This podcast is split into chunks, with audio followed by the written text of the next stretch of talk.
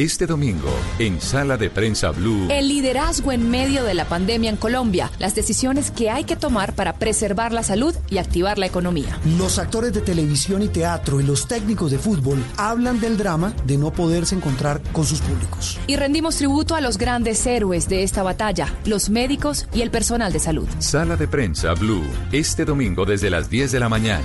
Presenta Juan Roberto Vargas por Blue Radio y bluradio.com. La nueva alternativa.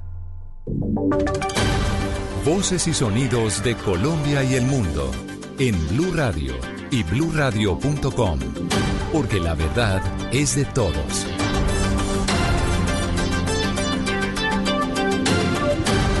10 de la mañana en punto, momento de actualizar las noticias, de contarles lo más importante que está pasando hasta ahora en Colombia y el mundo. Mucha atención. El gobernador de Santander acaba de confirmar la muerte de otra persona por coronavirus en ese departamento. Un hombre sin ninguna enfermedad de base que llevaba ya varios días en cuidados intensivos. Verónica. Silvia, el hombre de 65 años se encontraba en una unidad de cuidados intensivos desde hace 25 días luchando por su vida y contra el coronavirus. Sin embargo, murió en las últimas horas, según confirmó el gobernador de Santander, Mauricio Aguilar, quien lamentó su fallecimiento y se solidarizó con la familia. El hombre no presentaba otras enfermedades. El cual no había presentado enfermedades críticas ni de pero que desde hace 25 días estaba en unidad de cuidados intensivos. Hoy, con estos casos, ya son 38 en nuestro departamento de Santander. Este caso se suma al del hombre de 49 años, trabajador de Copetrol, quien murió en una clínica en Bucaramanga, y otro de 60 años, quien murió en un parque de Bucaramanga sin saber que tenía la enfermedad. Verónica, gracias. Y mucha atención también porque el gobierno acaba de abrir la puerta para que los alcaldes y gobernadores hagan uso del transporte especial para atender la demanda de pasajeros a partir de mañana y así evitar que el transporte público exceda su capacidad del 35%, Uriel. Silvia, mire, a través de una resolución del Ministerio de Transporte, el gobierno va a permitir que el servicio de transporte especial pueda atender la demanda de pasajeros en medio de la emergencia por el COVID-19. Esto previo a alineamientos y solicitudes de autoridades locales como alcaldías y gobernaciones. El permiso especial y transitorio expedido por el Mintransporte busca apoyar a los sistemas masivos como el Metro de Medellín o el Transmilenio en Bogotá, que cabe recordar no pueden exceder el 35% de su capacidad para transportar ciudadanos que encontrarán mayor demanda desde mañana, cuando miles de personas que trabajan en los sectores de la construcción y la manufactura se sumen a las excepciones de la cuarentena nacional. Según lo explicó el concejal de Bogotá, Rolando González, quien se sumó a quienes solicitaron fuera expedida esta medida, vehículos de servicio especial de turismo, escolar y empresarial podrán operar como transporte público urbano.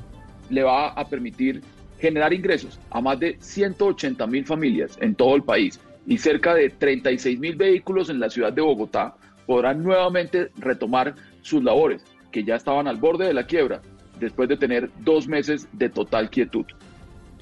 Sin embargo, cabe aclarar que esta medida cobija solamente a empresas autorizadas de servicio público terrestre para cubrir la demanda insatisfecha y deberán contar con pólizas de seguros que respalden la prestación del servicio en la modalidad correspondiente y recordar también que plataformas digitales como Uber, Bit, entre otras, no están incluidas en esta resolución. Muy bien, Uriel, gracias. 10 de la mañana, 3 minutos. Un pedido que, entre otras cosas, ayer estaba haciendo la alcaldesa de Bogotá. Y mientras tanto, también les contamos que las autoridades de Medellín y Antioquia llegaron a un acuerdo con los gremios empresariales sobre los horarios de trabajo de quienes a partir de mañana van a retomar las actividades. Todo esto pues para no exceder las capacidades del sistema de transporte público. Van a ser tres turnos oh, para los empleados, Susana. Con escalonamiento de horarios, la alcaldía de Medellín, la gobernación de Antioquia y los gremios empresariales se comprometen al cuidado de los empleados que retoman sus labores a partir de mañana. Según lo establecido, los turnos serán de 6 de la mañana a 2 de la tarde, de 8 de la mañana a 4 de la tarde y de 10 de la mañana a 6 de la tarde para así evitar picos de congestión en el transporte público. Sobre la importancia de este escalonamiento habló el secretario de Movilidad de Medellín, Carlos Cadena. El escalonamiento horario es el llamado absoluto para las empresas. La movilidad de nuestra ciudad metropolitana dependerá de que las empresas nos den la oportunidad de hacer un escalonamiento horario responsable, no podemos depender de los mismos picos. La medida no aplicará para las empresas que tengan trabajo nocturno, quienes podrán continuar con sus jornadas habituales. Vale la pena recordar que esta medida se toma, entre otras razones, porque tan solo en Medellín se calcula que a partir de mañana se movilizarán unas 800 mil personas. 10, 5 minutos. En Santa Marta las autoridades están ofreciendo una recompensa de 50 millones de pesos para dar con los responsables materiales e intelectuales del asesinato de un líder cívico en la Sierra Nevada, Luis Oñate. Al concluir un Consejo Extraordinario de Seguridad donde se hizo un análisis de la situación de orden público en la región, en especial del corredor de la Troncal del Caribe en las estribaciones de la Sierra Nevada, la alcaldesa de Santa Marta, Virna Johnson, dijo que no encontraron registro oficial de denuncias sobre posibles amenazas contra el líder cívico Alejandro Ginás, asesinado por un grupo de hombres armados en la vereda Altos de Calabazo en el macizo montañoso. Una de las conclusiones que se generaron en este Consejo de Seguridad tiene que ver con el reforzamiento interinstitucional de labores de inteligencia y judicialización. También concluimos que vamos a ofrecer una recompensa de 50 millones de pesos para cualquier persona que tenga información de este lamentable crimen. La alcaldesa manifestó también que habían activado los protocolos humanitarios para brindarle seguridad a los familiares del líder Alejandro Ginás, quien fue sacado de su casa por hombres armados y su cuerpo fue hallado baleado a pocos kilómetros de la vivienda. Noticias del Mundo, el Papa Francisco pidió hoy que en medio de la batalla contra el coronavirus no se debe olvidar a los millones de enfermos de malaria. ¿Qué más dijo Estefanía? Desde la biblioteca del Palacio Vaticano y después de rezar el rezo de Regina Coeli, el Papa Francisco se refirió al Día Internacional de la Lucha contra la Malaria que fue ayer y dijo lo siguiente. Mientras estamos combatiendo la pandemia de coronavirus, también debemos llevar adelante el compromiso para prevenir y curar la malaria que amenaza a miles de millones de personas en muchos países. Estoy cercano a todos los enfermos, a los que los curan y a los que trabajan para que cada persona tenga acceso a buenos servicios básicos de salud. Asimismo, el pontífice pidió otra vez rezar el rosario en el mes de mayo para afrontar este tiempo de prueba y también invitó a llevar siempre el Evangelio y a leerlo unos minutos todos los días. Hay que recordar que unos 219 millones de de personas contrajeron la malaria en el mundo en 2017 y de ellas 435 mil murieron y más del 90% de las víctimas fueron africanas. Esto según datos de la Organización Mundial de la Salud. En deportes, Jorge Carrascal está en la mira de varios equipos europeos. ¿Cuáles, Cristian? Calcio Mercato, sitio especializado en los movimientos que se presentan en la Serie A, anuncia que el talentoso atacante se ha metido en el radar de la Fiorentina. El equipo de Florencia estaría preparando una oferta por el delantero e iría por él en el verano europeo. Incluso Calcio Mercato asegura que ya existen diálogos del cuadro viola con los agentes de Carrascal. Jorge, figura de Colombia en el pasado preolímpico jugado en el país, ya tuvo la oportunidad de probarse en el balompié del viejo continente, al militar en el Carpati de Ucrania y en la filial del Sevilla de España. Carrascal arribó a River Plate en enero del 2019 ya justa 17 partidos en el equipo de la banda cruzada y además ha convertido en tres ocasiones. Según Transfer Market, portal especializado en el valor de los jugadores, hoy Carrascal estaría tasado en 2.7 millones de euros. Recordemos que el delantero colombiano ha despertado el interés no solo de elencos italianos, también han preguntado por él desde Holanda y Estados Unidos. Cristian Marín, Blue Radio. Noticias contra reloj en Blue Radio. La noticia en desarrollo a las 18 minutos. Deborah Bergs, coordinadora del Grupo de Trabajo de la Casa Blanca para el Coronavirus, dijo hoy que las medidas de distanciamiento social se van a prolongar durante todo el verano en Estados Unidos. Todo esto pese a que algunos estados ya han comenzado a reactivar su economía. Hablamos de la cifra, las más de 22.600 muertes registradas por coronavirus en Francia están incrementando la presión sobre el gobierno de Emmanuel Macron en la elaboración de su plan para el fin del confinamiento que está previsto para el 11 de mayo y que a dos días de su presentación oficial el martes sigue lleno de incógnitas. Y estamos atentos a Rusia que dice que cuenta con suficientes reservas para sobrevivir en condiciones de precios extremadamente bajos del petróleo. Sin embargo, dijo el portavoz del Kremlin, Dmitry Peskov, que no puede dejarse llevar por los llamados populistas de gastar sus fondos. Todas estas noticias en blurradio.com, en Twitter, en arroba blurradioco. Llega sala de prensa y a las 11 de la mañana nos volvemos a escuchar con una actualización de lo que pasa en Colombia y el mundo. vestida con hilos dorados y el color de sus espigas es el trigo de finos granos que brota de sus semillas, de las mejores cosechas podrás servir en tu mesa el pan más fresco y sabroso con harina de trigo Apolo. Alimento fortificado con calidad y rendimiento inigualable. Harina de trigo Apolo. Trabajamos pensando en usted. Esta es Blue Radio. En Bogotá, 89.9 FM. En Medellín, 97.9 FM. En Cali, 91.5 FM. En Barranquilla, 100.1 FM. En Cartagena, 1090 AM. En Bucaramanga, 960 AM. En Pereira y el norte del Valle, 89.2 FM. En Tunja, 103.1 FM. En Villavicencio, 96.3 FM. En Armenia, 89.2 FM. En Norte de Santander, 97.7 FM. En Neiva, 103.1 FM. Y en Córdoba, 96.0 FM. También en bluradio.com. En Facebook, Blue Radio Colombia. A través de Twitter en arroba Blue Co. Y en la señal de TDT.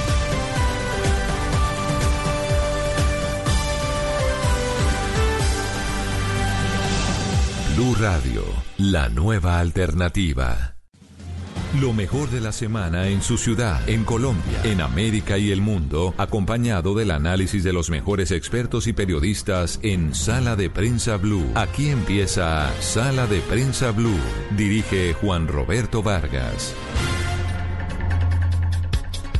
Como siempre es un gusto, un verdadero gusto saludarlos en este domingo, como todos los domingos, como los venimos acompañando en los últimos dos años, aquí en Sala de Prensa Blue. Ya hay Sala de Prensa Televisión. Andreina, buenos días. Hola, buenos días. Sí, pues la radio ahora se, se escucha, pero también se ve. Sí, señora, hay que, hay que hacer una diferenciación. La gente dirá, esto, estos señores nos están confundiendo. Hay Sala de Prensa Televisión todos los días en Noticias Caracol ahora, que es nuestra plataforma digital de Noticias Caracol. Hay Sala de Prensa Blue los domingos, que ustedes también lo pueden sintonizar como lo están haciendo hasta ahora a través no solo de las frecuencias de Blue Radio, sino también a través de todas nuestras plataformas y de Noticias Caracol ahora, Ahora. en televisión. Los acompañamos eh, como siempre, como todos los domingos, aquí en cabina. Nosotros hacemos cuarentena en la casa y en Caracol y en Blue. Pues sí, nuestra cuarentena es estar en el trabajo, pero por supuesto con todas las medidas de seguridad. Acá tenemos nuestros dos metros de distancia, nuestro No, alcohol no que tenemos es los dos metros de distancia. nuestro Ya, alcohol, Un metro largo. nuestro alcohol que es nuestro mejor ayu- nuestro mejor amigo. Mire, ahí. Lo tenemos en todos lados. La, ge- el- la gel. Mire, ahí el está. gel de, claro, con todas las medidas de seguridad del caso. con todas las medidas, con toda la prudencia, para hablar con ustedes, acompañarlos como siempre, como en nuestro lema, para entender lo que pasó y entender lo que viene. Hablar de los hechos de la semana, por supuesto los que están ligados a esta situación inédita, Andreina, que nos plantea la pandemia por el eh, coronavirus del tipo COVID-19. Eso es tal vez lo más importante. Y en nuestra realidad colombiana, que creo que es la misma que se vive en prácticamente todos los países del mundo que están en esta alerta, es la que tiene que ver con la disyuntiva entre abrir o no los países, entre poner a funcionar o no sectores de la economía versus la preservación de la salud. Porque mucha gente dice la salud se preserva si seguimos encerrados, si seguimos en aislamiento. Pero mucha gente también dice, me estoy arruinando, lo hemos eh, planteado acá, no tengo que comer, no tengo en mi empresa cómo sostenerme o puedo perder mi trabajo si no produzco. Y eso viene atado con el hambre, que también es un factor que puede generar también muchas muertes. Entonces, esa, esa es un equilibrismo el que están eh, teniendo que enfrentar en este momento los líderes del mundo entre esas dos situaciones, que no, que definitivamente ambas hay que valorarlas, la salud, pero también los efectos, la cadena de consecuencias que trae consigo el, el- cerrar la economía de un país. Y bueno, entre esas están nuestro presidente y nuestros mandatarios locales, viendo qué, qué privilegiar, en qué momento qué. Y para eso lo más importante es la información, lo más importante es tener las pruebas. Y ese es el otro galimatías que está enfrentando la, el mundo entero y es que no hay suficientes pruebas. Y sin pruebas Andreina y oyentes de Sala de Prensa Blue y televidentes a través de Noticias Caracol ahora, es muy difícil tener un diagnóstico exacto de qué decisiones tomar. Claro, es casi tomar decisiones con una banda en, en, los ojos, a ciegas. Muy bien, vamos a tratar, repito, de ayudarles a ustedes, nuestros oyentes y televidentes, de entender el alcance de este dilema del cual hemos hablado a lo largo de los últimos eh, días en Noticias Caracol y también aquí en Blue Radio. Saludo hasta ahora al exministro Luis Felipe Henao, amigo de esta casa. Doctor Henao, un gusto saludarlo hoy domingo en Sala de Prensa Blue. Juan, qué gusto saludarte en Reina y bueno, como siempre acá escuchándolos y, muchas gracias por la invitación. No, a usted por atendernos, por interrumpir eh, eh, su domingo de aislamiento para hablar de este tema, doctor Henao, que, repito, es, es, un planteamiento que a todos nos, nos acosa, nos atormenta, a unos más creo que otros, porque están acosados por la crisis económica, otros acosados por el miedo de terminar contagiados con este tipo de coronavirus. Eh, mañana lunes se supone que se deben abrir varios sectores, dos, particularmente con sus subsectores de la economía, manufactura y construcción. Hay un dilema y hay un debate planteado desde hace muchos días en el caso de Bogotá entre el presidente o gobierno nacional y la alcaldesa, el gobierno distrital. En otras ciudades no es tan acentuado. Pero ese debate nos lleva a concluir hoy, a hacer qué reflexiones, doctor Henao. Juan Roberto, primero, eh, yo creo que economía y salud no son dos bienes eh, que vayan en contravía, ni que se tensionen. Yo creo que uno, ambos son necesarios y sumados dan una palabra muy importante en una sociedad que se llama eh, progreso. Dos, yo sí estoy en contra de las posiciones cada vez más grandilocuentes de la señora alcaldesa de Bogotá. Yo en estos micrófonos la he defendido y tal vez fui de los primeros que salí a decir que era una persona muy valiente, pero yo creo que ya en este momento está privilegiando sus posiciones personales por encima de las posiciones en la relación con el gobierno y con los ciudadanos, mandando mensajes de incertidumbre muy fuertes. eso tiene unas condiciones eh, y unas consecuencias muy, muy difíciles. La primera es que cuando, después de la declaración de ella, cuando uno ve la confianza del sector industrial, estamos en niveles de 1980. O sea, estamos retrocediendo 20 años. Eh, Juan, eh, terminando el viernes, la ANDI sacó cuántos recursos o cuántos días podría funcionar eh, una empresa pagando todas las obligaciones que tiene, empezando por la carga laboral. Y muchos llegan a la conclusión o a la difícil conclusión que lo máximo son 11 días. ¿Esto qué significa? Esto significa que cuando se empiezan a generar unos desempleos masivos, que como lo han denunciado los diferentes medios de comunicación, es cada vez más difícil acceder al crédito. Pero además, los que saben de economía señalan que la economía no es más que otra cosa que el principio de, de confianza más certidumbre de que las cosas pueden llegar a pasar. O sea, yo puedo aguantar un mes si me dicen que en 30 días voy a hablar, pero voy a abrir, pero yo no puedo mantener la incertidumbre de no abrir mi empresa si me dicen que en 30 días tal vez pueda llegar a pasar algo. A mí lo que me preocupa es que muchos empresarios, y cuando estamos hablando de empresarios, Caracol el jueves hizo eh, lo que es la verdad un empresario, Caracol Televisión, lo que es un empresario acá en Colombia. Un empresario en Colombia es una persona que trabaja con cinco personas en su casa y los cuales venden eso que están fabricando, ya sean baldes, telas, camisas a un comercio que puede ser hasta San Victorino o un centro comercial en, un lugar determinado. Esos empresarios están tomando la decisión de ya liquidar a sus empleados porque dicen, sí, yo, yo cumpliendo con las condiciones de bioseguridad, haciendo una inversión enorme en tener máscaras, en tener geles, en tener eh, las distancias dentro de la empresa, en pagarle a mis a mis empleados eh, medios de transporte, en que tenga diferentes turnos, no puedo empezar a funcionar, pues la mejor decisión para no quebrarme es el despido masivo. Y el despido masivo puede ser mucho más grave que las afecciones del coronavirus, por dos razones, por lo que decía Andreina, un tema de hambre, un tema de desnutrición y las afectaciones psicológicas. Entonces, yo creo que sí hay que ser ponderados y mirar cómo se puede empezar a reabrir desde mañana la ciudad trabajando todos en equipo. Acá lo que se necesita son liderazgos positivos, constructivos, más no conflictivos. Vale, eh, doctora Henao, igual como, como uno dice una cosa, dice la otra también. Usted se refería ahora a posiciones personales de la alcaldesa de Bogotá, Claudia López, pero vemos que la mayoría de sus, digamos, de sus reclamos son, son temas técnicos, la cantidad de gente que se va a movilizar, eh, si se reabren los sectores de la manufactura y la construcción podría generar pues un riesgo. Digamos que todos son, son temas que tienen que ver con una posibilidad de que se aumente el riesgo de contagio y se suba ese pico que tanto han dicho que la curva se ha aplanado en el país. Entonces, ¿a qué se refiere usted con posiciones personales?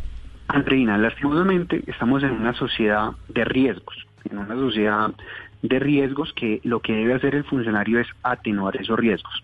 Ya se habían tomado unas decisiones para tomar esos, atenuar esos riesgos, unas decisiones que han sido estudiadas a través del Ministerio de Salud, no solamente con las alcaldías locales, sino también con los, con los diferentes gremios. Le puedo decir frente al sector de la construcción, frente al sector de la construcción, hoy eh, uno de los riesgos que señala la alcaldesa es que no se puede colapsar el Transmilenio porque si llega a ocupar más del 35% se tendría que cerrar. Una de las exigencias que se le dio al sector de la construcción es que ningún obrero puede llegar a través del sistema de transporte masivo. Dos, que tienen que tener diferentes horarios de trabajo. Tres, que deben privilegiar el uso de la bicicleta, la moto, el carro o que les contraten el transporte determinado. O sea, el decir que en este momento eh, no va a haber riesgos es imposible, o sea, no, es, eh, es un imposible lógico. Acá lo que hay que decirle a la alcaldesa es se tienen que hacer cumplir esos riesgos. Ella dijo en un tono desafiante, hacer decretos es muy fácil, cumplir, eh, cumplirlos es muy difícil. hacer decretos no es fácil, con donde usted le está diciendo a un gremio tiene que asumir diario una carga adicional de 50 mil pesos eh, por día, por trabajador que tenga. Si usted tiene 20 trabajadores, empieza a multiplicar eso por semana y por mes, y usted asume eso, y después le digan, no, ¿sabe qué? Ya con ni siquiera usted asumiendo esos riesgos puede funcionar. La única mensaje que le está mandando a ese sector es cierre. Y cuando usted manda ese mensaje de cierre, lo que está dejando es una familia en muchas de las ocasiones sin trabajo. Y le doy otro dato, Colombia tiene una informalidad que supera el 50%.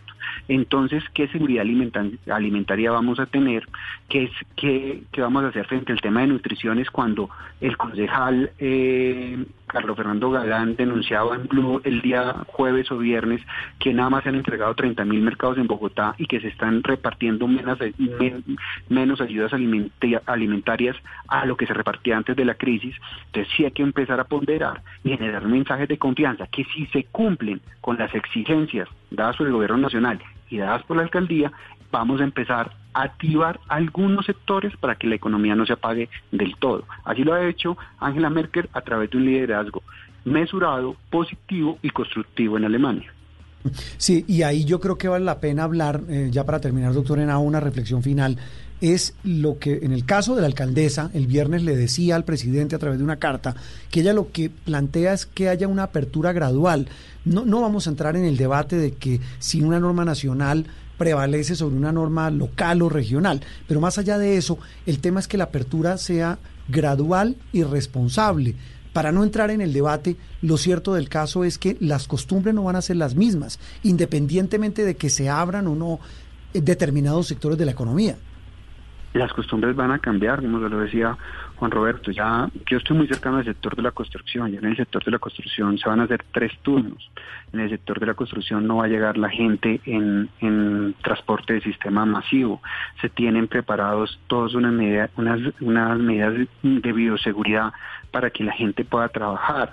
Eh, pero que el, que el virus eh, con estas medidas pueda aumentar o no es muy difícil de, de terminarlo. Lo que sí le puedo decir es que el primer plazo para abrir esto era el 27, o sea, este lunes, se llevó hasta el 11 de mayo, o sea, ya desde hace 15 días sabíamos que el 27 iba a empezar a abrirse la, la, economía gradualmente.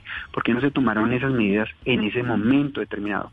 Ya sabemos que el 11 es el, el, siguiente plazo. Tal vez eso se pueda prorrogar, pero sabemos que también a otros sectores van a entrar, Juan, como lo dijo el ministro, que hay 11 protocolos más, 11 protocolos más que se están revisando. O sea, ya desde ya frente a esas nuevas 11 actividades económicas se deben estar tomando las medidas para disminuir no, no eh, evitarlo 100%, disminuir el riesgo, el riesgo de, contagio. Además, yo aplaudo que la alcaldesa ya tenga corferias funcionando y yo espero que este mes no haya sido un mes perdido y si efectivamente nuestra capacidad hospitalaria haya mejorado para poder atender lo que es inevitable y es que vayan a llegar más personas eh, infectadas con el coronavirus. E, esa es la otra, sí. Yo creo que ahí son muchos factores los que hay que tener en cuenta. Doctor Luis Felipe, eh, acabe de descansar hoy domingo. De verdad, muchas gracias y como siempre acá escuchándolos y espero que también usted pueda descansar algo. Ahí estamos, estamos en esa. Luis Felipe Navo, exministro, hablando de este tema, repito, eh, aquí en Sala de Prensa Blue, las diferentes posiciones sobre lo que se debe hacer con este país. El gran dilema lo planteaba Andreina al comienzo del programa de la economía y la salud. Saludo ahora a León Valencia, director de la Fundación Paz y Reconciliación Pares, un hombre muy también cercano a esta casa. León, un gusto saludarlo hoy domingo. Roberto, un abrazo y un saludo para todos sus oyentes. Bueno, León, el dilema, el galimatías, el país está esperando que mañana lunes eh, pues se cumplen estos protocolos. El viernes el gobierno expidió los decretos, estableció los famosos protocolos para la apertura de sectores como construcción y manufactura, pero más allá del tema, eh, digamos, puntual, eh, está el tema de por medio de las diferencias, en, yo no sé si llamarlo ideológica, León y, y oyentes y Andreina y lo peor es que no, porque están, están ambos transitando la misma, yo creo. Están de acuerdo en que hay que cuidarse. Están de acuerdo, pero se ven como si estuvieran peleando. Eso es lo que no se entiende. Esa diferencia, León, entre quienes dicen, mire, hay que abrir el país porque la economía se está derrumbando, y los que dicen, no hay que abrirlo tan rápido porque la salud está de por medio. Eh, ¿cómo, ¿Cómo, repito, hace usted esa reflexión y qué lectura le hace? Pues es que yo creo que la disyuntiva eh, cada quien la resuelve desde su contacto con la ciudadanía, desde su relación con, con, el pueblo y también desde sus convicciones ideológicas y políticas. Y un tercer factor, y es la relación con los grupos de presión, a qué grupos de presión eh, se debe. Digamos, ese es, esa, esa disyuntiva es real salud, ciudadanía o economía. Esa es una disyuntiva real. Eh, lograr, digamos, un equilibrio es como el ideal, eh, pero hay que poner un énfasis. Y aquí ha habido una discusión muy clara en el país. En el caso de Claudia López, se ha rodeado de un grupo de expertos y atiende más las voces de ese grupo de expertos y de la presión ciudadana que es muy inmediata para ella porque el mandatario local, el alcalde, tiene más una conexión muy directa con la ciudadanía y en el caso de Claudia López tiene una conexión muy directa con el principal foco de contaminación del país, que es, que es Bogotá, porque aquí es donde está eh, la mayoría del contagio y la mayoría de las muertes. Entonces, claro, eso presiona mucho y sobre eso se toman decisiones. Y Claudia López ha decidido priorizar la salud, la ciudadanía sobre la economía, sin desfiar la economía y la producción, que es un, ingrediente absolutamente necesario. En cambio, el presidente Duque está más lejano de la presión directa de la ciudadanía, más eh, con más presiones empresariales y más ligación con esas presiones, y ha decidido colocar en un mismo nivel la ciudadanía, la salud y la economía y entonces por eso sus decisiones son más complicadas y ambiguas. Y esa es yo creo que el debate en que estamos, eh, entre eh, la priorización en esa disyuntiva. Y, no es fácil, de, yo sé que no es fácil definir, pero cada uno, de acuerdo a sus convicciones, de acuerdo a, a la información que tiene de los expertos y de acuerdo, digamos, a su relación directa con la ciudadanía, toma esas decisiones. En esas estamos hasta ahora, hasta este momento, la que ha ido le ha ido mejor al priorizar ciudadanía, salud y todo y, y, atender más las voces de los expertos, hasta ahora es a Claudia, que Claudia se ha adelantado eh, con la con la cuarentena para ensayar la cuarentena, ha tomado más medidas preventivas y, y le ha ido bien hasta ahora.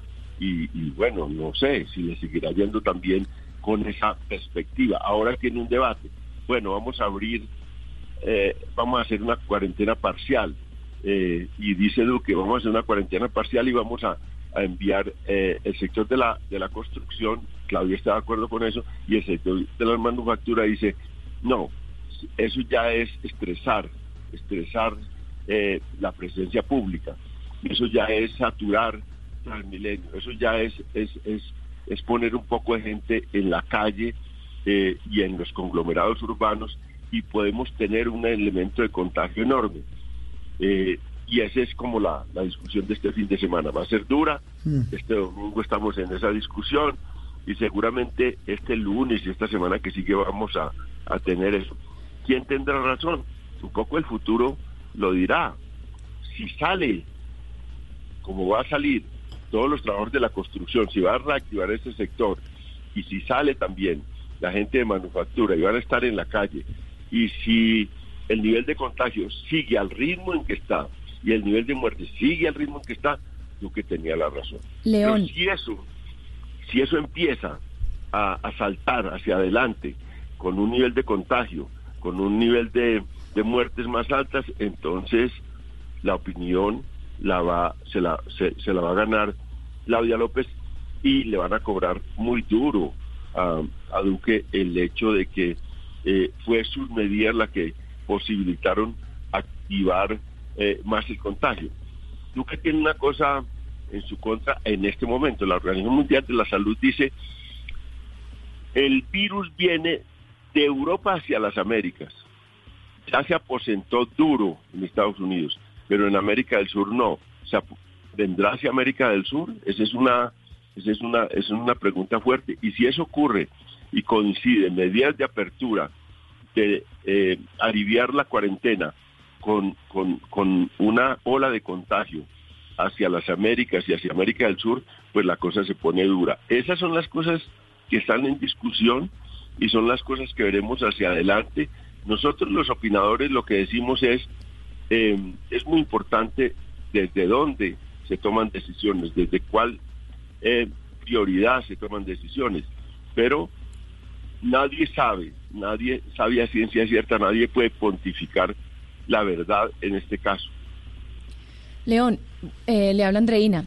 Yo personalmente también admiro a Claudia y creo que tiene un liderazgo pues muy visible, muy importante.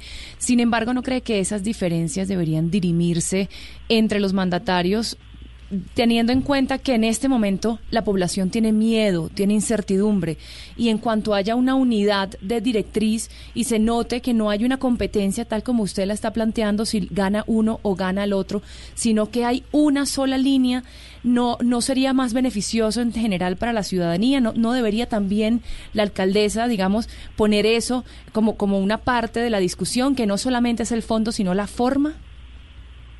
Sí, yo creo que todas esas cosas ojalá se pudieran tramitar de manera distinta. Por ejemplo, en reuniones periódicas establecidas entre, entre Claudia López y el, y el presidente, pero mm, no se hace. No hay esa comunicación permanente y directa. Esa es una realidad. Y, y yo creo que, que los dos, pues habría que evaluar cuál de los dos tiene más disposición a eso. Según lo ha dicho Claudia López, ella ha estado dispuesta a cada reunión con el presidente y, yo creo que ella sabe además una cosa que, que lo dijo, se le, se, le, se le salió también en, en, una entrevista que hizo que es donde manda capitán no manda marinero. Ella sabe que en un régimen presidencialista como el nuestro, eh, en un estado de excepción como el que se decretó desde la presidencia de la República, pues las decisiones del presidente en últimas se imponen en la realidad. Pero eh, pero ese, esa, esa, esa conciencia que parece que la tiene Claudia, pues la ha llevado a buscar acuerdos. Mm. Pero entiendo tampoco que, que no hay esa, eh, que, hay es, que, que la competencia desde el principio ha sido dura y que las dos partes han tenido responsabilidad en esa competencia. Los sí. dos quieren también esa competencia. Eh, Claudia arrancó muy bien en la opinión, tiene una gran aceptación en la opinión, tiene que cuidar eso y el presidente tiene que cuidar lo contrario, es cómo logra eh, superar en este medio de la pandemia su, grau, su baja popularidad y cómo se establece como un líder respetable, como un líder eh, sensato y como un líder que toma decisiones y lleva el país hacia adelante.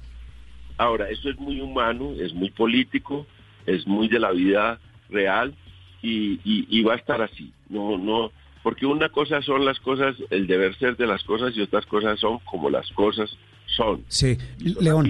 La, política es competencia. Sí, pero mire una cosa. Eso. Mire, mire una cosa ya para terminar, León, y despedirlo. Qué tristeza que estamos en semejante crisis y lo que tengamos que estar discutiendo es quién le va ganando a quién. No lo digo por usted, lo digo por las decisiones y por la forma en que estamos viendo, eh, y no estoy juzgando ni al uno ni a la otra, perdóname la expresión. Eh, y el tema no es solamente a ellos, porque estamos hablando de mandatarios locales en todo el país, del gobierno nacional. Uno los ve trabajando a unos y a otros. Aquí yo no creo que sea decir, repito, no por su reflexión, León, sino qué tristeza que cuando tenemos que pensar es en decisiones, y no solo aquí, mire lo que está pasando en Estados Unidos, la, la, pelea, la pelea entre sectores científicos, el presidente Trump, la prensa, las comunidades científicas, los gobernadores. Es decir, es un tema que nos genera ese dilema entre economía y versus salud. Sí, así es, Juan Roberto. Nosotros, pues en el caso mío, soy un analista y entonces eh, una cosa es lo que vemos y eso es lo que yo veo, lo que he pintado es lo que yo veo y otra cosa es ya eh, la, la opinión personal, mi sentimiento personal. A mí me gustaría mucho ver una unidad nacional y local para enfrentar esta grave crisis, porque yo tengo más de 60 años, usted va a cumplir 65 años. Yo soy uno de los, eh, mm, digamos, grupos humanos en mayor riesgo. Tengo una hija de tres años porque soy un descarado con la vida y entonces me metí también a tener una hija de tres años y aquí estoy, encerrado, em, cuidando a mi niña, cuidándome a mí mismo y a mi esposa en una manera de una disciplina eh, supremamente impresionante. No tengo ningún contacto con el exterior, no hago nada, sino que estoy acá atendiendo también ciertas obligaciones de opinión que tengo, que tengo una fundación además que conducir con 51 personas a cargo, pero lo estoy haciendo de una disciplina realmente mm, de hierro para no para no para no poner en riesgo a nadie de mi, de mi gente cercana, digamos. Sí. Eh, y, y, y, como ciudadano y en esas condiciones de vulnerabilidad yo quisiera que esto estuviera eh, más agrupado, más unido. Y sabe una cosa, Juan Roberto. Señor. Eh, yo, yo creo que, que eh, la cosa podía haber sido peor, eh, porque yo sí creo que hay, hay una sensatez mayor en lo que está hoy, a pesar de todas las diferencias. Hay una sensatez mayor. El país estaba mucho más polarizado antes. Mm. Coincido con usted. Yo creo que en medio de estas diferencias, en el asunto, pues es que, repito, hemos visto trabajar a unos y a otros. Que lo hagan bien o mal, pues bueno, míreme las investigaciones de Contraloría, Procuraduría que anunciaron el viernes con, sobrecostos de contratos, pero yo coincido con usted. Eh, en medio de, la situación tan compleja, eh, uno ve trabajando y claro, falta solucionarle muchísimos problemas a todos los sectores del país, en temas sociales, de salud, de economía, ni se diga. Pero bueno, ahí vamos y yo creo Digamos que, estamos, estamos Juan Roberto, ¿qué tal que estuviéramos en manos de Paloma Valencia en la presidencia y Petro en la alcaldía de Bogotá? Ay, Dios mío. Bueno, es una buena comparación. Eh, ¿Quién en la alcaldía? ¿En manos de quién? ¿En manos de quién? No, ¿qué tal que estuviéramos en manos de Paloma Valencia en la presidencia y, y Petro en la alcaldía de Bogotá? estaríamos en una cosa más dura. Bueno, bueno. Estamos en, manos de gente más sensata, de Duque y de Claudia. Mm, gente más sensata. Bueno, León, un gusto saludarlo, que siga en el confinamiento. Bueno, un abrazo. León Valencia y Luis Felipe Nao, dos visiones sobre, repito, el gran dilema, la economía y la salud. Una pausa y volvemos en instantes aquí en Sala de Prensa Blue. Opinión, análisis y mucho más aquí en Sala de Prensa Blue. Estás escuchando Blue Radio. En casa también tienes muchas formas de hacer ejercicio. Baila, haz aeróbicos y estira bien tus piernas y brazos. Es tiempo de cuidarnos y querernos. Banco Popular, siempre se puede. Hoy es momento de quedarnos en casa y cuidar a los que tanto han dado por nosotros. Esa es nuestra manera de darles las gracias. Demostremos que somos capaces de ver el lado positivo de cada situación. Unámonos y volvamos a conversar en familia. Saquemos los juegos de mesa y convirtamos este momento en un espacio de amor y reflexión para volver a lo esencial cuentan con nosotros y con nuestros canales digitales para que puedan quedarse en casa. Es tiempo de cuidarnos y querernos. Siempre se puede. Banco Popular. Somos Grupo Aval. Vigilados por Intendencia Financiera de Colombia. Todos tenemos un reto, algo que nos impulsa, eso que nos hace levantar de la cama todos los días, un sueño que nos lleva al límite y nada más importa. No importa el dolor, ni la frustración, no importa el tiempo. Un reto que es a la vez nuestro combustible y nuestra obsesión. Porque nada se consigue de la noche a la mañana. Este es mi reto. ¿Cuál es el tuyo? Pasta Sonia, sabor y energía que te hacen mejor. Trabajamos pensando en usted. Interactúe con nosotros a través de Twitter con el numeral Sala de Prensa Blue. Avanzamos en sala de prensa aquí en Blue Radio, lo mismo en Noticias Caracol ahora en todas nuestras plataformas. Hoy domingo los acompañamos. Estamos, Andreina y oyentes y televidentes, entrando a una etapa crucial y es la que hablábamos desde el comienzo del programa. Mañana lunes se supone que por los decretos que has pedido el gobierno, por las decisiones que has pedido, se va a reabrir parte de la economía, dos sectores de la economía, como una medida para paliar la crisis económica, la crisis de producción, la crisis enorme que están viviendo miles, cientos de miles de colombianos por, por digamos, por la parálisis producida por el aislamiento obligatorio preventivo. Es un tema, repito, ese dilema salud y economía que no es solamente de Colombia. En Estados Unidos están igual. Lo que hizo este gobernador de Georgia, lo, de, lo que está haciendo el alcalde de, Las Vegas, lo que están haciendo muchos gobernadores, lo que está haciendo Trump, pues han hecho pensar que es un dilema universal. Claro, pues eh, en Estados Unidos, eh, como es un gobierno federal, pues los, los propios gobernadores de los estados han decidido su propio ritmo de ap- reapertura.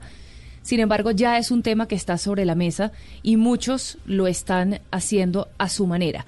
Por supuesto, genera todo tipo de debates porque la, en Estados Unidos, Estados Unidos es el país que tiene el peor número de contagios diarios, el peor número de muertes y no se ve, digamos, los, los expertos en los Estados Unidos le han pedido al presidente que si quiere empiece a reabrir la economía, pero cuando haya 14 días seguidos de descenso en las cifras de muertes y de contagios. Sin embargo, esta condición no se ha dado y el país ya poco a poco se ha ido abriendo la economía. Entonces, por supuesto, el tiempo nos dirá qué tan mortífero o terrible serán estas decisiones que se están tomando en los Estados Unidos. Mm, Y en el mundo, repito. Bueno, ya España ha empezado a abrir un poco su economía, Alemania también lo ha hecho. De eso vamos a hablar adelante. Saludo hasta ahora en sala de prensa Blue al profesor Moisés Basserman, es columnista, es profesor universitario, es académico, es una de las voces más autorizadas de Colombia, eh, representando a la academia, pero yo creo que también representando a la academia y al periodismo. Y eso hace mucho más valioso su concepto. Profesor Basserman, un gusto saludarlo en sala de prensa Blue. Gracias, gusto saludarlo, Juan Roberto. Mire, mire, profesor, estábamos hablando de este dilema de, de- de economía versus salud. Un dilema que puede tener unas aristas y una, y una serie de explicaciones muy grandes. Pero más allá de ese dilema, lo que, lo que para muchos está en juego eh, a partir de esta nueva etapa del aislamiento que va, se supone, hasta el 11 de mayo, pues nos genera muchísimas reflexiones y muchísimas miradas. ¿Cuál es la suya? Usted desde su óptica, repito, de profesor, de académico, de economista, de, de- de científico y de periodista, ¿cómo, cómo lo, lo plantea? Bueno, pues yo, yo pienso, creo que como muchos, que hay que abordar los dos problemas. Es absolutamente eh, insensato eh, abandonar uno de los dos. Es decir, indudablemente hay una pandemia. eh, creo que, que hay que mantenerla muy vigilada y que hay que mantener condiciones de alejamiento, por lo menos hasta que tengamos alguna otra alguna otra solución, hay que hacer muchísimas pruebas para saber cómo evoluciona. Pero por otro lado tenemos una em, población eh, necesitada de trabajo y, una de las cosas que es creo urgente hacer es, es recuperar la capacidad de la gente de, de trabajar y de, y de ganar su sustento. Una economía como la nuestra, pues nosotros no estamos viviendo ni en Suecia ni en Dinamarca y tampoco en Estados Unidos. Eh, en nuestra economía un 40% de, de las personas son informales, trabajan y viven de lo que ganan cada día prácticamente y el, la desocupación se va a crecer de tal forma que el, que el problema económico no es un problema de los de los bancos y de los grandes magnates, el problema económico es de, de la gente que, que tiene que trabajar para sobrevivir y ese no se puede olvidar, de modo que eh, creo que los dos problemas hay que abordarlos en conjunto, hay que lograr pues una eh, alguna alguna situación que se sacrifica del uno y del otro, pero pero que aborda los dos. Y usted mencionaba, estoy leyendo aquí, no la más reciente, sino una anterior, una de sus columnas en el diario El Tiempo, profesor Basserman, en donde usted habla del apretón de manos como el símbolo de confianza. Y, y, y, lo relaciono este, esta afirmación suya, que dice que como se está acabando, la, eh, digamos, la cercanía, no hay apretones de manos, no hay pues mucho menos abrazos, pues al menos eh, públicamente, ¿no? Eh, pero más allá de eso, se está perdiendo la confianza en las instituciones, en las noticias, en el establecimiento y en general en todo lo que represente la sociedad contemporánea. Eso también vale para quienes hablan de economía y quienes hablan de salud. Sí, sí, eso es, eh, y, y, yo creo que es infortunado porque creo que hay mucha más gente bien intencionada que la malintencionada y, y tal vez estamos eh, despreciando muchas iniciativas que, pueden ser importantes y, las atacamos, incluso iniciativas que son realmente altruistas eh, por una profunda desconfianza. Yo, yo creo que el, que Sí, el apretón de manos es, es un símbolo.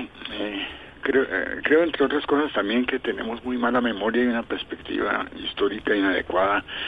Pensamos que es la... Esta mañana oí en, en radio que alguien que decía que es la primera vez que la humanidad se enfrenta contra algo así, y eso no es, no es cierto.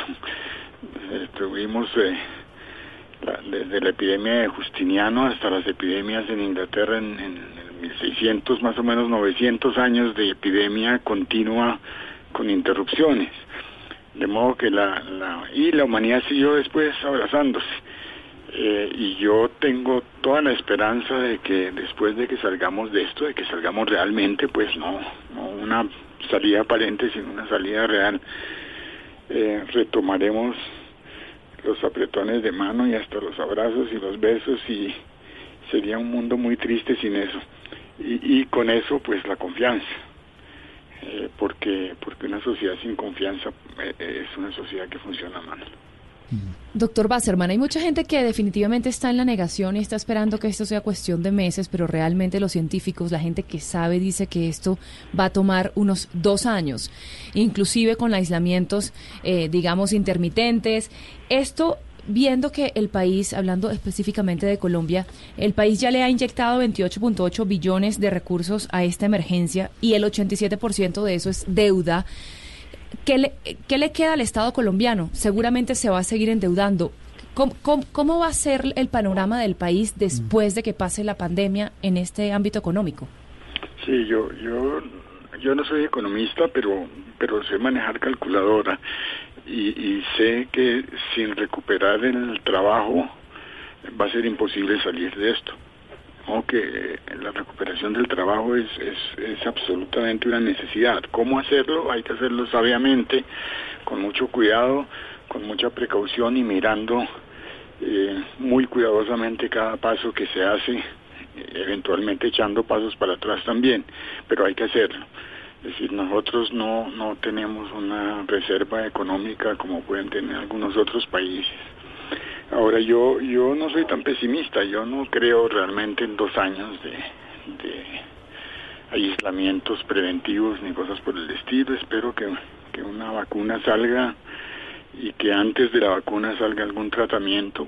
Por supuesto que esto es lento, es incierto, pero creo que, que nuestra situación científica y tecnológica da para esperar que eso suceda. Eh, si, si sale un tratamiento eh, que sea efectivo, pues eh, el aislamiento se hace realmente innecesario. Sí. De tal forma que, que no, no, no soy tan pesimista, yo no, no veo aislamientos intermitentes por dos años. Mm, profesor Basserman, le cambio de tema para hablar de otro del que usted sí es experto, pero al dedillo, como dirían las señoras, y es el de la educación todos dicen, miren, muchas cosas van a cambiar. Se ha hablado de la educación virtual, de todos los retos que se plantean frente a lo que muchos ya llaman esta nueva sociedad pospandemia, que no ha acabado, pero, hay que pensar en cómo afrontamos los retos. Este sí que es un gran reto, el de la educación, ya sea la primaria, la secundaria, la superior, tanto para los centros educativos como para los niños y jóvenes e incluso para los padres. El cambio de paradigmas, el cambio de métodos el cambio de la forma como se educa en un país donde la educación no es uno de sus mejores renglones, pues nos pone a pensar que, que también es un reto para asumirlo, como dice usted, con una sensatez absoluta. Sí, eso eh, no hay duda. Yo, yo, yo no creo que, que cambiemos eh, radicalmente la educación de educación presencial a educación virtual. Eso, eso eh, no, no creo que pase por lo menos en el, en el futuro previsible. Lo que sí hizo muy evidente la, la crisis es que no tenemos la capacidad de hacer educación virtual en el momento en que, en que hay que hacerla.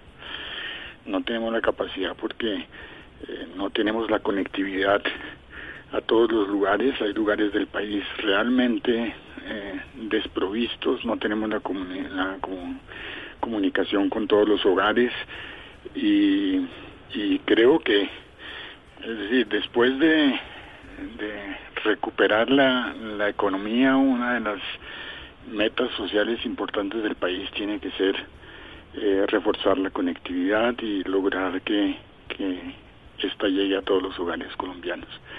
Eh, la, la, educación se va a apoyar mucho en eso, va a ser un instrumento adicional muy importante al, a, lo que existe hoy en día, va, a ser un instrumento muy poderoso para, para educar, eh, no, no va a reemplazar al colegio y a las universidades.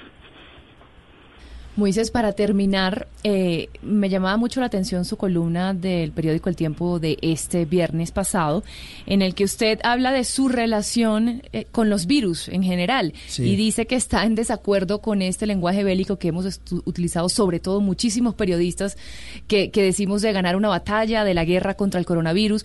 ¿Cuál es esa relación que usted tiene ya desde el punto de vista científico con los virus y por qué les tiene hasta cariño?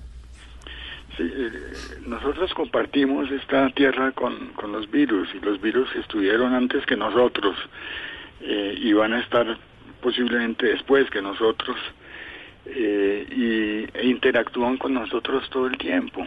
Interactúan en formas eh, negativas muy con mucha frecuencia en formas positivas también con una frecuencia distinta o con un carácter diferente. Son son parte de, de, este planeta y, lo que tenemos que hacer es conocerlos bien. Es, eh, eso, esa forma de ver a la naturaleza, que yo lo decía en la columna, con una forma bíblica de ver la naturaleza, que ahí se nos dio para que la aprovecháramos y para que combatiéramos aquello que no nos gusta. Creo que, que es una forma eh, anticuada de ver las cosas y a la larga y a la larga inconveniente. Lo importante realmente es, conocer y, conocerlos bien, conocerlos bien y yo creo que entre mejor los conozcamos, más fácil eh, produciremos instrumentos para controlar aquellas cosas que, que nos hacen daño. Pues mire, profesor, muy valioso, como siempre, oírlo, siempre eh, compartir con nuestros oyentes y con nosotros sus reflexiones sobre diferentes disciplinas. Mire, empezamos hablando de economía y terminamos hablando de los virus. Un gusto haberlo saludado y feliz resto de domingo, profesor Moisés Basserman. Muchas gracias, lo, mismo a ustedes, muy amable. Muy bien, ex rector de la Universidad Nacional, dos veces, rector de la más importante universidad del país, uno de los hombres más importantes, repito, de la ciencia y de la academia en nuestro país. Eh, termina hablando de que los virus hay que quererlos un poquito. Sí, de que hay que conocerlos, sobre todo, y es verdad, definitivamente, pues las, finalmente las vacunas se hacen del virus, mientras más se conozca el virus, pues más se puede curar uno eh, de, ellos mismos. O sea, es, todo un tema.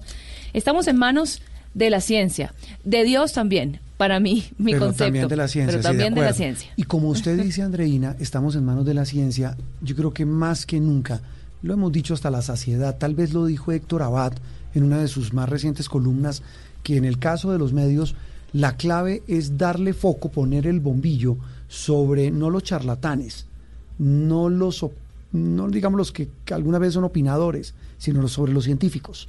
Más que nunca, en este caso como el profesor Basserman, pero sabe también sobre quién, sobre los médicos. Las grandes paradojas, los médicos a quienes aplaudimos, a quienes destacamos, a quienes eh, abrazamos, y no literalmente. Necesitamos. Y admiramos, estamos repudiándonos, la misma sociedad. Ese sí es el absurdo mayor y esa sí es la, la cara más fea de la humanidad que se ha mostrado en esta pandemia. Pues para no mostrar esa cara tan fea, Paola Vega, del equipo de Sala de Prensa Blue, habló con ellos, se hizo la siguiente semblanza sobre lo que es y lo que significa hoy el trabajo de los médicos y el personal de salud en Colombia y en general en nuestra sociedad.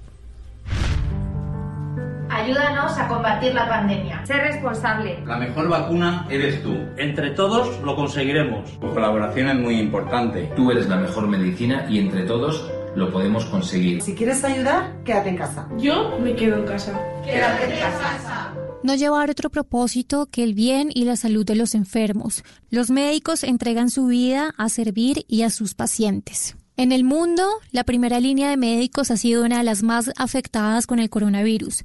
Hemos visto cómo en varios países han muerto médicos a causa de esta pandemia y se convirtieron en héroes.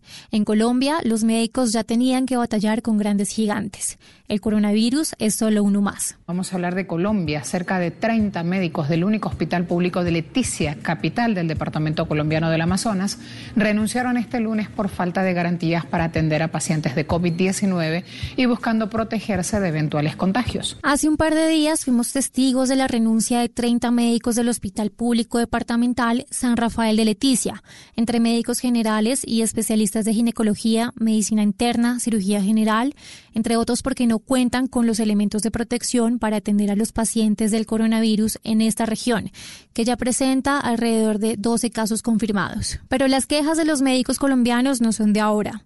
Llevan años tratando de llamar la atención de los gobiernos por las malas prestaciones laborales, el retraso de sus salarios, bajas remuneraciones y problemas con el contrato de prestación de servicios. Pero en las regiones la vida de los médicos es mucho más difícil. Además de todos los problemas anteriores que se repiten, en la Colombia lejana los médicos se enfrentan a problemas de seguridad, a los actores armados, al narcotráfico, a la extorsión y en los casos más lamentables, a la muerte. El homicidio del médico Cristian Julio Arteaga en el Bagre, Antioquia, generó zozobra y éxodo en los galenos que prestaban sus servicios en ese municipio del Bajo Cauca antioqueño. El gremio rechazó el crimen y pidió más protección para el ejercicio de la misión médica. El viernes 10 de mayo del 2019 fue asesinado el médico Cristian Camilo Julio Arteaga, de 24 años, en el municipio del Bagre, el Bajo Cauca y Antioquia, quien fue abordado por desconocidos que le dispararon en varias ocasiones.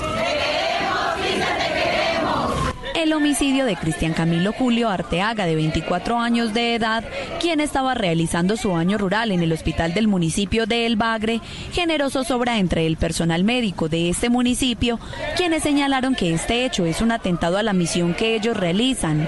Se sienten atemorizados y consideran que su seguridad no está garantizada. Por eso, aunque el coronavirus los ha vuelto protagonistas, los médicos lo vienen siendo desde hace mucho tiempo y nadie se había dado cuenta. Desde hace varios años, los profesionales del sector salud vienen pidiendo al gobierno una reforma para tener más garantías laborales. necesitamos en estos momentos una ley ordinaria que desarrolle la ley estatutaria, que garantice un sistema de salud completamente diferente, digno, que respete tanto a los trabajadores de la salud como a los pacientes, que garantice una inyección fuerte económica al sistema público de salud, a las instituciones prestadoras de servicio públicas y que garantice efectivamente una cobertura universal con equidad para todas las regiones. Pero nada de eso ha ocurrido y ahora no solamente están expuestos a la violencia y a la inseguridad de las regiones, sino que en muchos casos, como en Leticia, tienen que ir desnudos a enfrentarse con el monstruo que está matando a miles en el planeta, el coronavirus. Teníamos carencias tan, de cosas tan esenciales como tener un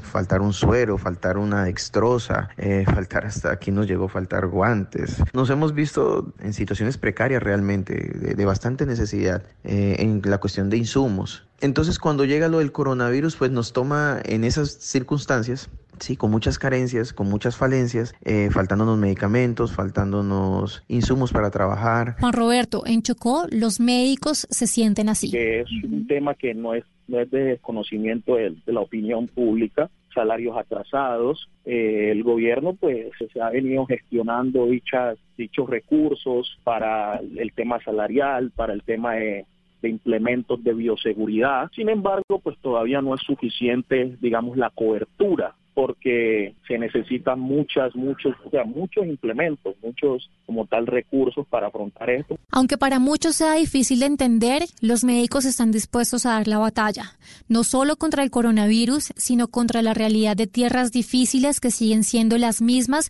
en un país de conflictos, pobreza y mucha violencia. Dicen que van a permanecer allí por amor a sus regiones, a la gente, a la cultura que los caracteriza y el lugar en el que crecieron, en donde tienen a sus familias que todos los días los esperan, rogando que la protección que los cubre no falle. Ellos, como dice el doctor que trabaja en Chocó, están dispuestos a aportar construyendo país, haciendo lo que saben, salvando vidas con sentido de pertenencia, esperando que algún día las cosas cambien o mejoren un poco más. Eso es lo más importante, Paola Vega. Gracias por, este, por esta crónica eh, muy bien jalada sobre cómo realmente hay que destacar, Andreina, a quienes realmente son los más importantes. Absolutamente. Ahorita definitivamente hay que apoyar a los médicos y no solamente apoyarlos con aplausos, que es lo que se ha dicho todo en todos estos días. No es solamente decirles héroes, decirles son lo máximo. No, es que el Estado definitivamente se encargue de verdad de darle los implementos de bioseguridad que necesitan porque es que ellos son los que están en la primera línea de la batalla, como no le gustaría que, dijéramos al el, doctor Basserman, eh, y, están librando una, una, guerra que es dificilísima. Si no tienen los, los implementos, pues ¿cómo les vamos a pedir que, que le hagan su trabajo, es imposible. Y que tengan un trabajo digno, con salario, con condiciones, en fin, estamos hablando de las personas, no solo los médicos, Andreina, las enfermeras, las bacteriólogas, los eh, eh, camilleros, los paramédicos, es decir, todos aquellos... Hasta el personal de limpieza de los hospitales que es tan clave. Fundamental. Todos. Estamos hablando de gente que tiene un trabajo como vocación y su vocación es salvar vidas. Una pausa y en instantes seguimos aquí en Sala de Prensa Blue. Aquí en Sala de Prensa Blue se lo contamos de una manera clara y diferente. Es hora de lavarse las manos. Volkswagen te recuerda que este simple acto es uno de los más eficaces para protegerte y proteger a todos en tu familia. En Blue Radio son las 11 de la mañana, dos minutos. Y a esta hora en Blue Radio tenemos recomendaciones e información importante para todos nuestros oyentes. Para Volkswagen la seguridad es una prioridad en todo momento. Y este es el momento de protegerte, de lavarte las manos, de distanciarte socialmente y de tener paciencia. Pero también es la hora de aprovechar el tiempo en familia, de reconectarte y de disfrutar la compañía de los que más quieres. Es un mensaje de Volkswagen. Seguimos con más aquí en Blue Radio. Voces y sonidos de Colombia y el mundo en Blue Radio y bluradio.com, porque la verdad es de todos. A las 11 de la mañana, tres minutos, actualizamos las noticias. Les contamos lo que está pasando hasta ahora en Colombia y el mundo. Un grupo de ediles en Bogotá está enviando a esta hora un mensaje a la alcaldesa Claudia López en el que critican que ella les haya atribuido las protestas en diferentes barrios de la ciudad. Además de eso, le piden respeto por su trabajo, Uriel. Silvia, mire, pues luego de que la alcaldesa de Bogotá, Claudia López, manifestara que ediles estarían detrás de protestas en diferentes barrios de la capital, varios de ellos compartieron un video en el que criticaron las palabras de la mandataria y aseguraron que al contrario son representantes de las localidades y buscan el bienestar de las comunidades. Y no es bueno que se generalice esto, pese a que ciudadanos han denunciado intervención de algunos servidores públicos para generar esas manifestaciones. Los comentarios de la alcaldesa Claudia López hacia los ediles están afectando nuestra integridad. Golpear nuestra labor es ir en contra de los conceptos fundamentales de la democracia. En especial cuando estamos en la primera línea frente a la problemática social. De igual manera, desde otros sectores se ha cuestionado lo dicho por la alcaldesa y se ha pedido que se haga veeduría y se denuncien situaciones irregularidades, irregular, irregulares de funcionarios que puedan estar infringiendo normas para evitar se desaten inconvenientes. Muy bien, y siete personas fueron capturadas en el departamento del Atlántico por no acatar el aislamiento obligatorio. Estas personas fueron sorprendidas además consumiendo licor Menfi Méndez. En Sabana Larga, Atlántico, se logró la captura en flagrancia de siete personas, entre ellas dos mujeres, por el delito de violación a medidas sanitarias decretadas por el gobierno nacional. Según la información oficial, los capturados se encontraban ingiriendo bebidas embriagantes en espacio público. Así lo indicó el comandante de la Policía del Atlántico, coronel Hugo Molano. Allí ubicamos siete personas, dos mujeres, cinco hombres, los cuales pues están ingiriendo bebidas embriagantes y generando eh, allí alteración del orden público, razón por la cual pues la policía hace el correspondiente llamado de atención y como respuesta de estas personas se recibe agresividad y la plena intención de seguir en, en la misma situación, ante lo cual pues se tipifica una flagrante violación a medida sanitaria, de acuerdo a lo que estipula el Código Penal colombiano. Los detenidos reaccionaron de manera airada y agresiva hacia los uniformados, haciendo caso omiso de cesar dicha actividad y omitir la orden de policía que se les estaba impartiendo. 11 de la mañana, 5 minutos. De manera inmediata, la alcaldía de Bucaramanga deberá establecer albergues para más de mil habitantes de calle que continúan volando por la ciudad en medio de toda la emergencia por el coronavirus. Bueno, Nica Rincón. El fallo de tutela del juzgado 26 civil de Bucaramanga ordena a la alcaldía de Bucaramanga y a la gobernación de Santander a implementar un mecanismo transitorio para garantizar albergue para los habitantes de calle, más de mil en la ciudad que aún no reciben atención en medio de la cuarentena por el COVID-19. Luz Dari Bayona de la Fundación Nueva Luz por Colombia, quien participó de la tutela. Realmente eh, están viviendo situaciones lamentables. El cupo que tiene actualmente la alcaldía de Bucaramanga son 260. Quiere decir que 125 de ellos tienen alojamiento permanente y 135 reciben alimentación pero sin posibilidad de techo. También ordena el juez en el fallo que la personería de Bucaramanga haga seguimiento al cumplimiento de la decisión y una vez terminada la cuarentena se brinde por parte de las entidades encargadas protección a los habitantes de calle. Y mientras tanto, en Noticias del Mundo, en medio de las especulaciones sobre su muerte, el asesor de política exterior de Corea del Sur dijo que el líder norcoreano Kim Jong-un está vivo y se encuentra bien. Los detalles, Estefanía. Silvia, buenos días. Pues Moon Chung-in, asesor de Asuntos Exteriores y Seguridad Nacional de Corea del Sur, afirmó para la cadena norteamericana Fox News que la postura oficial del gobierno de su país es que Kim Jong-un no está muerto. Aseguró además que el líder norcoreano ha estado viviendo en la ciudad de Wonsan, al este de ese país, desde el 13 de abril, el lugar donde ayer imágenes satelitales localizaron el tren que pertenecería a Kim. Según Moon, no se han detectado movimientos sospechosos hasta ahora. Asimismo, medios de comunicación del Corea del Norte afirman que Kim Jong-un agradeció a funcionarios y trabajadores involucrados en la construcción de la ciudad de Samjeon, ejemplo de desarrollo económico de Kim para el mundo.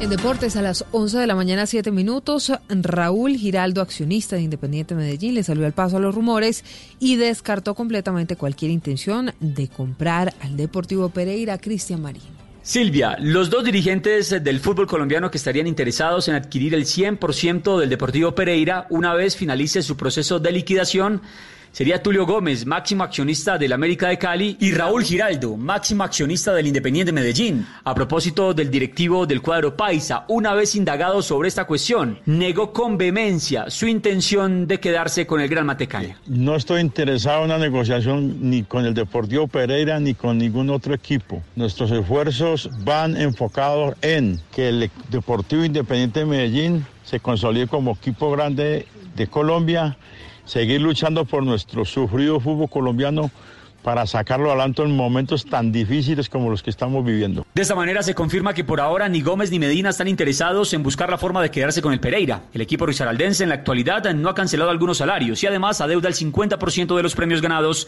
por el plantel una vez logró el ascenso. Noticias contra reloj en Blue Radio. 11 de la mañana, 8 minutos a esta hora. La noticia en desarrollo. El gobernador de Casanares, Salomón, Sanabria, por tercera vez donó su sueldo de 9 millones de pesos para ayudar a los más afectados con las medidas uh, mm, para prevenir el contagio del coronavirus. Hablamos de la cifra. Cuba firmó 32, uh, confirmó más bien 32 nuevos casos de coronavirus para un total de 1.369. Ya son 54 los fallecidos y 501 los pacientes recuperados. Estamos atentos. Grecia prepara nuevas reglas de turismo tras la pandemia del coronavirus. Las piscinas, las playas y los buses turísticos llenos de gente no volverán de inmediato. Son las 11 de la mañana, 9 minutos. Detalles de todas estas noticias en blurradio.com, en Twitter, en arroba Blue Radio. Conseguimos en sala de prensa. Padres con experiencia, padres nuevos, hijos únicos, con hermanos, abuelos que consienten, nietos que aprenden. Cada domingo vamos a construir un puente entre generaciones para que las familias crezcan y entre todos podamos cambiar el mundo. Generaciones Blue, un espacio del Blue Radio, con testimonios, guías, expertos e invitados que nos ayudarán a mejorar la vida en familia y las relaciones entre sus miembros. Generaciones Blue, este domingo a las 12 del día. Generaciones Blue, estamos cambiando el mundo de las familias colombianas por Blue Radio y bluradio.com. La nueva alternativa. Esta es Blue Radio. En Bogotá, 89.9 FM. En Medellín, 97.9 FM. En Cali, 91.5 FM. En Barranquilla, 100.1 FM. En Cartagena, 1090 AM, en Bucaramanga 960 AM, en Pereira y el norte del Valle 89.2 FM, en Tunja 103.1 FM, en Villavicencio 96.3 FM, en Armenia 89.2 FM, en norte de Santander 97.7 FM, en Neiva 103.1 FM y en Córdoba 96.0 FM. También en bluradio.com. En Facebook, Blue Radio Colombia. A través de Twitter en arroba Blue Radio Co. Y en la señal de TDT.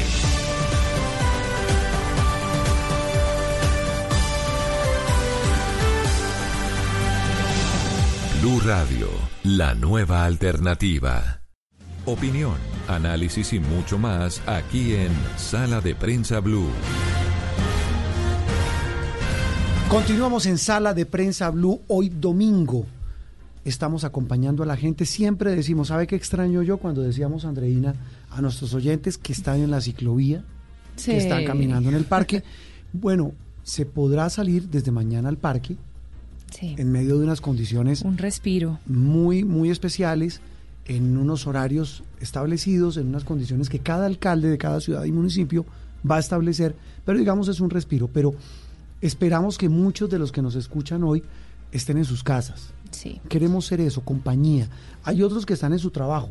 Siempre lo destacamos, Andreina, compañeros de los medios de comunicación, pero también los señores de los taxis, los señores de los buses, los señores y señoras del aseo, los heladores, los señores de la vigilancia, eh, las personas que trabajan en supermercados, en todo tipo de negocio que hacen parte de las excepciones para no estar en este aislamiento. Claro, esos son los otros, los otros héroes del momento, porque también hay que resaltar que están pues haciendo todo por, por brindar un servicio que finalmente todos necesitamos. Mm. Y a los que dice usted que están en casa, hay que meter ahí unos muy especiales, que son los muchachos, los jóvenes, los niños y los muchachos. Lo digo porque para las nuevas generaciones, lo hemos hablado aquí en el noticiero Andreina, ha significado un reto. Yo no sé si usted tiene, debe tenerlas, tiene amigas y amigos con hijos. Sí. Y, han manifestado todo tipo de reacciones, lo hemos visto en las redes sociales, en torno a esa convivencia con la familia, con los hijos. Eh, yo destaco lo bueno, el vaso medio lleno. Me decía alguien hace poco, un gran amigo, me decía el viernes pasado, con el que no hablaba hace rato, entonces me dije, ¿cómo va usted? Y me dice, mire, Juan, me llamó a hablar de un tema de noticia, pero terminamos hablando y dice, por primera vez he podido desayunar con mis hijos, he podido almorzar. Pero bueno, ya llevo 42 días en esas. Y los muchachos, la gente, las nuevas generaciones, pues sufren porque es que estar encerrado es muy difícil. Sobre todo los adolescentes. Eh, pero bueno, yo sí creo que también esto tiene, todo esto tiene un propósito y detrás de eso va a estar que estas nuevas generaciones van a tener una, si ya venían con el chip cambiado de la responsabilidad con el medio ambiente y tantas otras cosas, creo que en este momento, con lo que nos está pasando, se les va a afianzar esa idea de que tienen que ser responsables, que tienen que, eh, sí, tener, tener una, una, sí, una, una actitud teniendo la, la, Tierra y nuestro planeta, nuestra casa común en cuenta para todas las decisiones y todas las cosas que hagan. Y sobre todo agradecer lo que se tiene. Y agradecer lo que se las tiene. Las cosas realmente valiosas. Sí, esto, está, eso termina, va, va, a terminar siendo muy educativo seguramente ojalá, para todos ojalá. nosotros. Ojalá y así sea. Pero también como nos toca hablar de las cosas que no funcionan, pues hay que hablar también con expertos, como lo hemos hecho, para que nos ayuden y ayuden a nuestros oyentes y televidentes de Noticias Caracol ahora a entender cómo mejoramos esta convivencia. Saludo a esta hora de la mañana, de domingo, a la doctora María Antonieta Solórzano, es psicóloga de la Universidad Nacional.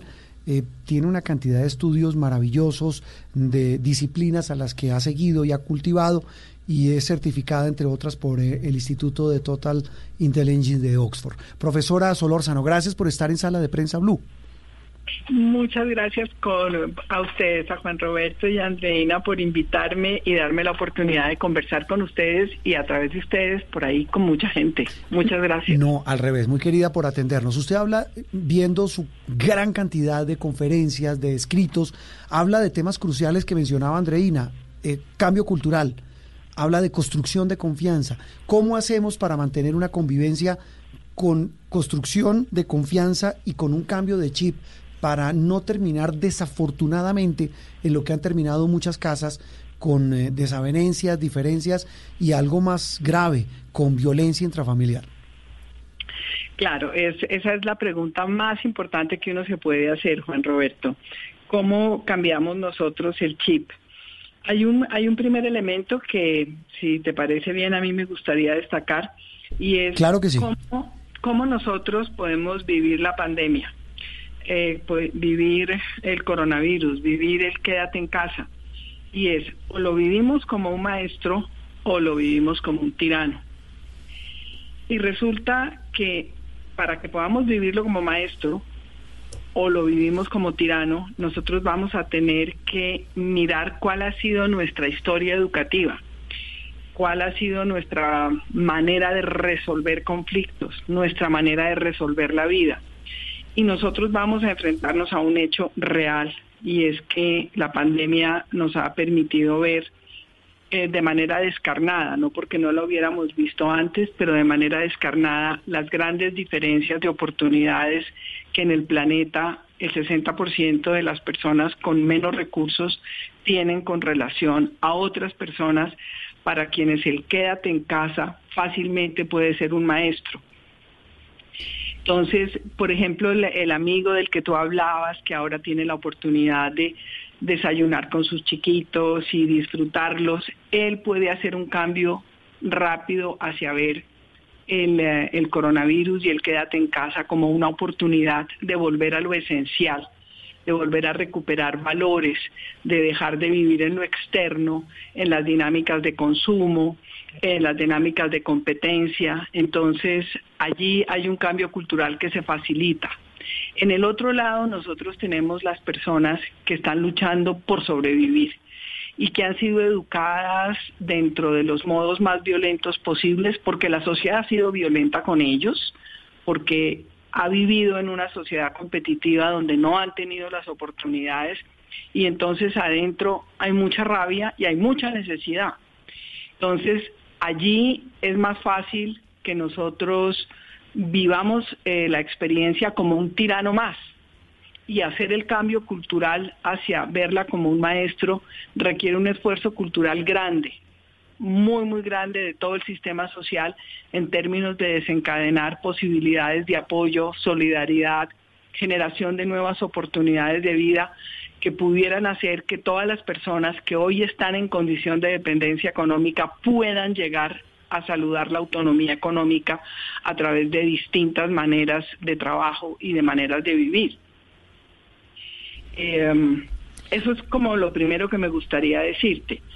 Mm, Doctora, y yo le quería preguntar, porque hay muchas cosas que yo creo que son recomendaciones básicas que debería tener en cuenta cada familia que está, digamos, no sé, pongamos eh, papá, mamá y dos hijos, y, que, y que claramente la fricción del, hay, hay cosas muy lindas, como bien dijo Juan Roberto al principio, eh, estos nuevos espacios que los hijos estaban necesitando también eh, de tener con sus papás, de comer juntos, porque la rutina de la vida pues se volvió tan complicada y esto nos hizo tener esa pausa necesaria para estar juntos. Sin embargo, ya cuando pasa tanto tiempo empiezan a haber ciertas fricciones. Si hay alguien que está, por ejemplo, haciendo teletrabajo y tiene los hijos, eh, a la vez los hijos esperando que sus papás no le estén encima todo el tiempo, no sé si, si darles unos espacios sería necesario. ¿Cuáles son esas recomendaciones básicas para que un núcleo familiar esté funcionando en cuarentena?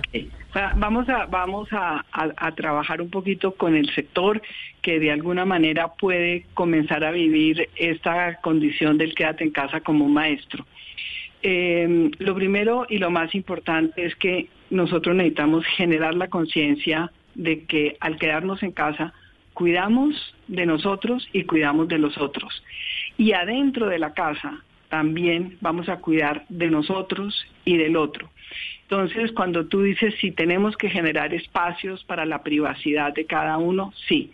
Lo primero que cada familia tiene que hacer es crear unas rutinas unas rutinas en las cuales nosotros cumplamos una serie de tareas o de trabajos desde el cuidado de la casa, el aseo personal, la preparación de los alimentos, el respeto por los espacios personales que cada quien necesite para hacer su teletrabajo o para asistir a las clases virtuales que tienen que asistir los chiquitos. Entonces, lo primero es la creación de rutinas. Lo segundo es cómo nosotros hemos estado resolviendo los conflictos en general. Hemos resuelto los conflictos construyendo acuerdos, hemos resuelto los conflictos eh, desde un criterio jerárquico y el que, el que manda, manda, o vamos a generar un modelo de participación. Yo creo que nosotros tenemos que movernos hacia modelos más, más participativos en este momento, donde podamos generar conversaciones válidas, conversaciones con sentido, para que podamos hacer acuerdos que sean sostenibles. Los acuerdos de, de una convivencia permanente, que no son acuerdos desde el sentido, no son sostenibles. Entonces necesitamos para eso, cuando tenemos el impulso de ser impositivos o el impulso de resolver un conflicto a través de un acto agresivo, de un acto eh, aburridor, harto, descalificante, vamos a tener que aprender lo más sencillo del mundo, respirar. Y sabe que es lo más importante con estas reflexiones que hace usted, doctora Solórzano, es que eh, nos va a tocar o tocar, independientemente de que se relajen o se reabra la economía, se relajen las normas de aislamiento, el aislamiento va a seguir por unos, digamos, en principio hasta el 11 de mayo. Seguramente será gradual después, no sabemos, porque eso lo deben definir las autoridades y, y, los expertos epidemiólogos, etcétera.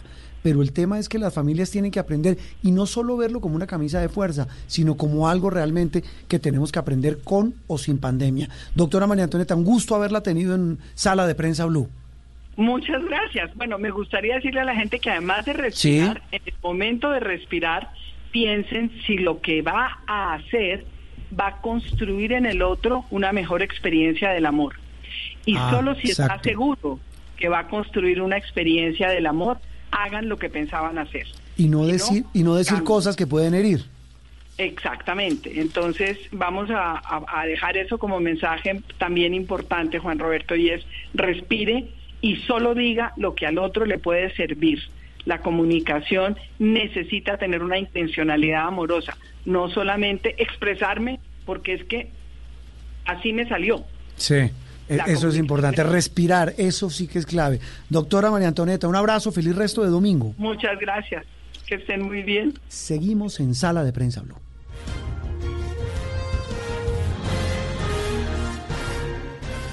Aquí en Sala de Prensa Blue se lo contamos de una manera clara y diferente. Mire, mire, Andreina, eh, seguimos en Sala de Prensa Blue, eh, Andreina y oyentes y televidentes de Sala de Prensa, ¿cómo cambian las cosas? ¿Cómo estamos hablando de cambios de relaciones humanas, cambios de relaciones con la familia? Hablábamos de cambios en la economía, de, los cambios en las prioridades de quienes nos dirigen, eh, en, en las decisiones que tienen que tomar, las que tomamos en las casas, las que se toman en materia económica, en materia eh, de educación, etcétera. Pero en el plano personal, a todos nos ha cambiado la vida. ¿A usted qué le ha cambiado?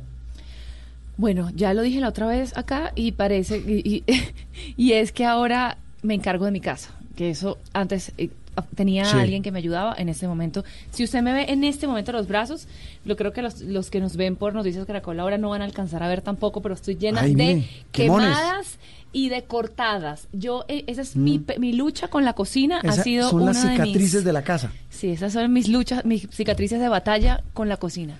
¿Qué nos ha cambiado, digamos, cosas de la vida diaria, las cicatrices que deja eh, eh, el trabajo diario, pero también en todo, yo creo que en todos los aspectos. Hemos hablado aquí con, mire, economistas, políticos, periodistas, escritores. todo. Y queremos también Desde hablar. que uno se levanta. ha cambiado todo. todo. Marcela Carvajal es una gran eh, amiga, una actriz de las mejores que ha tenido y que tiene Colombia. Marcela, un gusto saludarla hoy domingo en Sala de Prensa Blue. Juan Roberto, gracias, gracias y feliz domingo para todos. Bueno, ¿qué ha cambiado en la vida de una mujer como Marcela eh, en medio de todo esto que estamos viviendo? Uy, Juan Roberto, esto ha sido duro, duro para los actores, duro para los artistas en general. creo que es la primera vez en la historia, por ejemplo, que se cierran las productoras de televisión, que el teatro se cierra a nivel mundial y y pues eh, mientras mientras nos hemos adaptado a como estos cambios eh, yo siento que el teatro y los espectáculos en vivo son los que más van a sufrir a largo plazo y a corto y a mediano. Eh, y eh, realmente es irreemplazable. El teatro en vivo y los espectáculos en vivo son irreemplazables. Vamos a tener obviamente que reinventarnos y entonces estamos moviéndonos en redes sociales y pueden existir experimentos y happenings en la cámara y pero el teatro está de duelo y va a regresar sin duda. Yo estoy segura que va a regresar. Eh, la sociedad humana lo necesita. Eh, necesitamos estar en comunión frente a, a algo, a un espectáculo o a lo que sea, o a misa, o parte de la comunión de estar juntos es, es algo sagrado que tiene que ver con nuestra civilización y no se va a acabar, pero se va a demorar en empezar y cuando empiece va a ser lentamente. Hay que buscar, eh, Marcela, perdón, la interrumpo, eh, cómo cambiar esa comunión entre público y en este caso artistas, entre quienes asisten a un evento masivo, en este caso un teatro, eh, hasta mire, me lo decía alguien, yo tengo un gran amigo que es este señor Raúl Gasca, el dueño del circo Gasca, usted no sabe la tristeza en la que están. Porque dicen, mire, es que, es que es muy triste no poder interactuar con la gente, el interactuar con el público. Mira, sí, eso, eso tiene un valor eh, incalculable e irreemplazable. Lo sabemos los que hemos estado en, en un escenario. Eh, pero lo que tú dices, sí, hay que buscar maneras y las maneras van a existir. Y, por ejemplo, por otro lado, la avidez de contenido y como se está consumiendo contenido audiovisual es enorme. Mm. Entonces, la necesidad de producciones nuevas eh, va a generar también mucho empleo. Es más, yo sé que desde ya las productoras del mundo entero están mirando protocolos para seguir, para, para producir lo más rápido posible porque se están acabando los, mm, los, contenidos y los contenidos son los que más se están acabando, eh, los contenidos audiovisuales. Entonces, por ese lado, creo que eso va a comenzar a andar mucho más rápido. Eh, claro, tenemos plataformas donde podemos interactuar de alguna manera con otros, eh, los en, eh, el Zoom o los envíos donde puedes interactuar o eh, las, los salones virtuales. Por ejemplo, ahora con un compañero actor, Gustavo Ángel, estamos dando unas clases para que la gente hable, las teníamos desde antes de que esto pasara, teníamos unos talleres montados para que la gente aprenda a hablar en público y venza la timidez y los diseñamos ahora online porque la gente va a tener que interactuar frente a una cámara donde lo están viendo. Y eso también pues necesita una preparación porque la gente se pone nerviosa cuando la ven. Hablar frente a una cámara necesita de una preparación y, y realmente tiene que ver con lo mismo que es hablar en público. Pero a nivel teatral, a nivel de espectáculos, eso es irreemplazable. Y está de duelo por ahora. Hace poco leía un artículo en el New York Times sobre pues el cierre de Broadway. Sí, no, terrible. Lo vi. Estamos ya ya estamos cansados de las lecturas de teatro online. Aceptemos que estamos de duelo y que añoramos con que el teatro vuelva. Mm. E, eso es lo más importante, añorarlo y no perder esa ilusión. Yo creo que eso es fundamental y eso es como la gasolina para el alma, porque tanto para usted, y, pero, pero mire una cosa, yo quería verlo, eh, Marcela y Andreina y oyentes, eh, desde el punto de vista laboral. El tema es complejo. Lo que usted dice es cierto, ojalá estas producciones, esta hambre de producciones nuevas a través de plataformas y cuando los canales de nuevo necesiten, pues otra vez se reactive ese trabajo para tanta gente que vive de esta industria. Sí, es doloroso, Juan Roberto, es doloroso porque además es evidente que nosotros somos los artistas, pues una, un sector de la sociedad bastante desprotegido, nosotros no, tenemos contratos, eh, somos trabajadores independientes, se nos acaba un trabajo y se nos acaba todo. Eh, ahora estamos muy preocupados con el decreto de 516 que bueno ahora se modificó pero donde se baja el porcentaje de producción nacional porque como tú dices es que hay maquilladores, eh, hay vestuaristas, hay directores de arte, hay luminotécnicos, hay directores de fotografía, hay directores, hay productores, hay eh, asistentes, eh, comida. Bueno, hay una cantidad de personas que se mueven detrás de eso que estamos parados, estamos parados y sin ningún tipo de protección, pues porque como te decía, somos trabajadores independientes y, y se acaba el trabajo y se acaba todo no hay nada. Sí, eh, eh, no hay nada, eso es lo más importante. Marcela, pues queríamos compartir un poco esto, no terminar con una reflexión pesimista, pero es evidente que, que es una situación difícil y simplemente, como decía la psicóloga pasada, respiremos un poquito. Yo sé que es fácil decirlo, pero, pero sabemos que el cariño y el afecto por ustedes, los artistas, de parte del público en el que me incluyo, está intacto. Un abrazo, Marcela. Muchas gracias y no, nada, también ser positivo, o sea, hay que plantear la situación para cambiarla y también la cantidad de maravillosas cosas que estamos viendo en redes, en las redes de, las personas, entrevistando gente que lleva lleva mensajes positivos, haciendo ejercicio, yo haciendo yoga, etcétera, nos nos invita a movernos hacia otras direcciones y pues bueno, eso también es muy interesante y es toda una oportunidad es una oportunidad de cambiar. Marcela Carvajal, una gran, gran actriz colombiana aquí en Sala de Prensa Blue. Saludo a esta hora a otro gran actor, a otro gran amigo, a Jorge Enrique Abello, eh, el parcero, como le decimos con Jorge Alfredo. Eh, Jorge Enrique, un abrazo, un gusto saludarte. Juan Ricardo, ¿cómo estás, hombre? Extraño nuestras conversaciones de café. Eh, oiga, sí, hace rato no, no echamos cafecito. Oiga, Jorge, bueno, estábamos hablando con Marcela de todo esto que está pasando con una industria que es tan valiosa como es la del espectáculo, los actores, las producciones, y realmente es un reto, primero la espera y segundo la reinvención. ¿Cómo la ve usted, Jorge? Mira, yo lo veo desde varios ángulos. Primero siento que eh, es un deber de los seres humanos, no de los artistas, de los seres humanos, transformarse. Tú piensas que la Tierra se está moviendo todo el tiempo y con la galaxia en un nuevo espacio que no ha ocupado antes. Es decir, todo lo que estamos viviendo y, todo, y todos los, todas las unidades de tiempo y espacio que estamos habitando son nuevas para nosotros como seres humanos. Así que pretender que las cosas sean eh, como siempre han sido, pues no existe. Te lo voy a contar desde otra manera, desde la física, por ejemplo.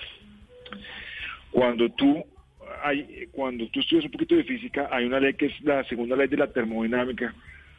La segunda ley de la termodinámica dice lo siguiente. Eh, dice que si una unidad, que una unidad cerrada siempre, siempre va a tender a romperse. Y que esa unidad cerrada, una vez se rompe, no vuelve atrás. ¿sí? Si yo pongo por la eternidad un pocillo en la esquina de una mesa donde nadie lo va a tocar, en algún momento ese pocillo se va a caer y se va a romper. Y no va a volver a unirse sus pedazos. Si yo uno sus pedazos va a ser una cosa distinta. Eso significa que en unidades de tiempo las cosas nunca son iguales aunque nosotros las pretendamos iguales. Nos insatisface que no lo sean, porque pensamos que siempre la igualdad en el tiempo y en el espacio es lo que es eh, bueno para nosotros. Pero eso no es más que una zona de confort. Vivir en zonas de confort es mortal. Fíjate que venimos desde hace muchísimo tiempo una zona de confort muy compleja, muy compleja, que es un sistema que hoy en día nos damos cuenta que se muerde la cola. Es un sistema económico, financiero, donde, digamos, lo realmente importante de la vida de las sociedades no es tenido en cuenta. Entonces, cuando empieza una pandemia como estas, el 70 o 60% de la población como, como la Colombia, que vive al día, empieza a tener hambre. Al mes, eh, la otra parte de la población, que son un 30 a 35%, que es la clase media, empieza a complicarse. Y a los tres meses, ¿sí? la clase alta empieza a complicarse y las industrias y los comercios comienzan a complicarse porque todo el mundo vive al debe. ¿Eso qué significa? Que nos quedamos en un sistema de confort que realmente no es correcto. Por eso no hay que intentar digamos, hacer que las cosas sean iguales, sino nuestro deber es cambiar, transformar, modificar, como seres humanos y como artistas también. Yo creo que como seres humanos, además, transformarnos, Andrea. Totalmente. Mm. Mira, ¿qué, hemos hecho este, en este tiempo? Hemos hecho una deformidad social que llamamos, que llamamos nuestra vida real. Y eso no es verdad. Casi nada. Estamos muy equivocados. Mm. Imagínate. Entonces sí hay que transformarnos, los mensajes, los canales se empiezan a transformar. Y hay que, como dice un maestro de actuación muy, muy, muy grande, que es Declan Donovan, lo único que se le pide a un actor es estar atento. ¿Para qué? Para el cambio. Mm. Las cosas nunca van a salir igual, hay que aceptar eso. Jorge Enrique, usted siempre ha sido un lector muy ávido. En estos días, ¿cuáles son esos libros que lo están acompañando? Dios mío, mira, eh, yo soy una persona que, que, soy como un pez de acuario, entonces eh, tengo muchas entretenciones en mi vida de pez de acuario. Y son muchos libros que me acompañan. Uno de ellos es Epícteto, que precisamente habla de esto. Epícteto es un filósofo estoico eh, de principios de la era cristiana. Lo que está hablando es exactamente lo que yo estoy hablando en este momento me acompaña el, último libro de mi gran amigo Guillermo Arriaga, que es Salvar el Fuego, que su nombre lo dice todo, lo dice todo de manera maravillosa, Salvar el Fuego. Y eh, estoy leyendo por las noches cuentos a todo el mundo, de todas partes del mundo, de todas las etnias, de todas las idiosincrasias y de todos los géneros literarios. Así que mi cabeza, haz de cuenta en este momento, es como una mesita de noche o una piñata de burrito. Eh, eh, eh, me lo imagino. Jorge, gracias por habernos acompañado, gracias por compartir sus reflexiones con nuestros oyentes. No, muchísimas gracias, Juan Ricardo. Espero verte pronto para tomarnos un Y muy de acuerdo con que es el tiempo de los de los estoicos, por Exactamente. Jorge Enrique Abel. Estoicos. Estoicos. Actor, gran amigo de esta casa, aquí en Sala de Prensa Blue. En instantes, otra disciplina, otra autoridad, esta vez del deporte, el profesor Jorge Luis Pinto. Interactúe con nosotros a través de Twitter con el numeral Sala de Prensa Blue. Ricarina, Ricarina, es la harina que me fascina. Ricarina, Ricarina, Ricarina, es la harina De las mejores cosechas del más puro trigo importado, traemos a su mesa Ricarina, la harina fortificada con vitaminas B1, B2, hierro, niacina, ácido fólico y todos los nutrientes que hacen las delicias de sus platos preferidos. Trabajamos pensando en usted. Hangouts, Zoom, Teams. Ahora está de moda reunirse virtualmente. Pero ¿cómo hace de falta una reunión entre amigos para una buena tardeada? Por eso vamos a reunirnos en Blue Radio para La Tardeada Una reunión para conversar, compartir y volvernos a encontrar. Reunámonos esta tarde en Blue Radio para La Tardeada con Juana Uribe, Juan Esteban San Pedro, Juan Esteban Costaín, Hernando Paniagua, Dago García y Jorge Alfredo Vargas. De 5 a 7 de la tarde. Blue Radio, la nueva alternativa. Por primera vez en la historia, los principales medios del país se unen para agradecer y movilizar a toda Colombia en beneficio de la gente que lo necesita. Colombia cuida a Colombia. Un día entero de música, artistas, humor e inspiración, resaltando el ingenio y la solidaridad con las que los colombianos nos estamos cuidando entre nosotros. Colombia Apoya Blue Radio, la nueva alternativa. Vestida con hilos dorados y el color de sus espigas es el trigo de finos granos que brota de sus semillas. De las mejores cosechas servir en tu mesa el pan más fresco y sabroso con harina de trigo Apolo. Alimento fortificado con calidad y rendimiento inigualable. Harina de trigo Apolo. Trabajamos pensando en usted. Opinión, análisis y mucho más aquí en Sala de Prensa Blue. Hemos hablado hoy en Sala de Prensa Blue, Andreina y oyentes y televidentes con economistas, con analistas, con escritores, con actores, sobre todo lo que nos está cambiando la vida, esta circunstancia tan inédita a la que nos hemos enfrentado.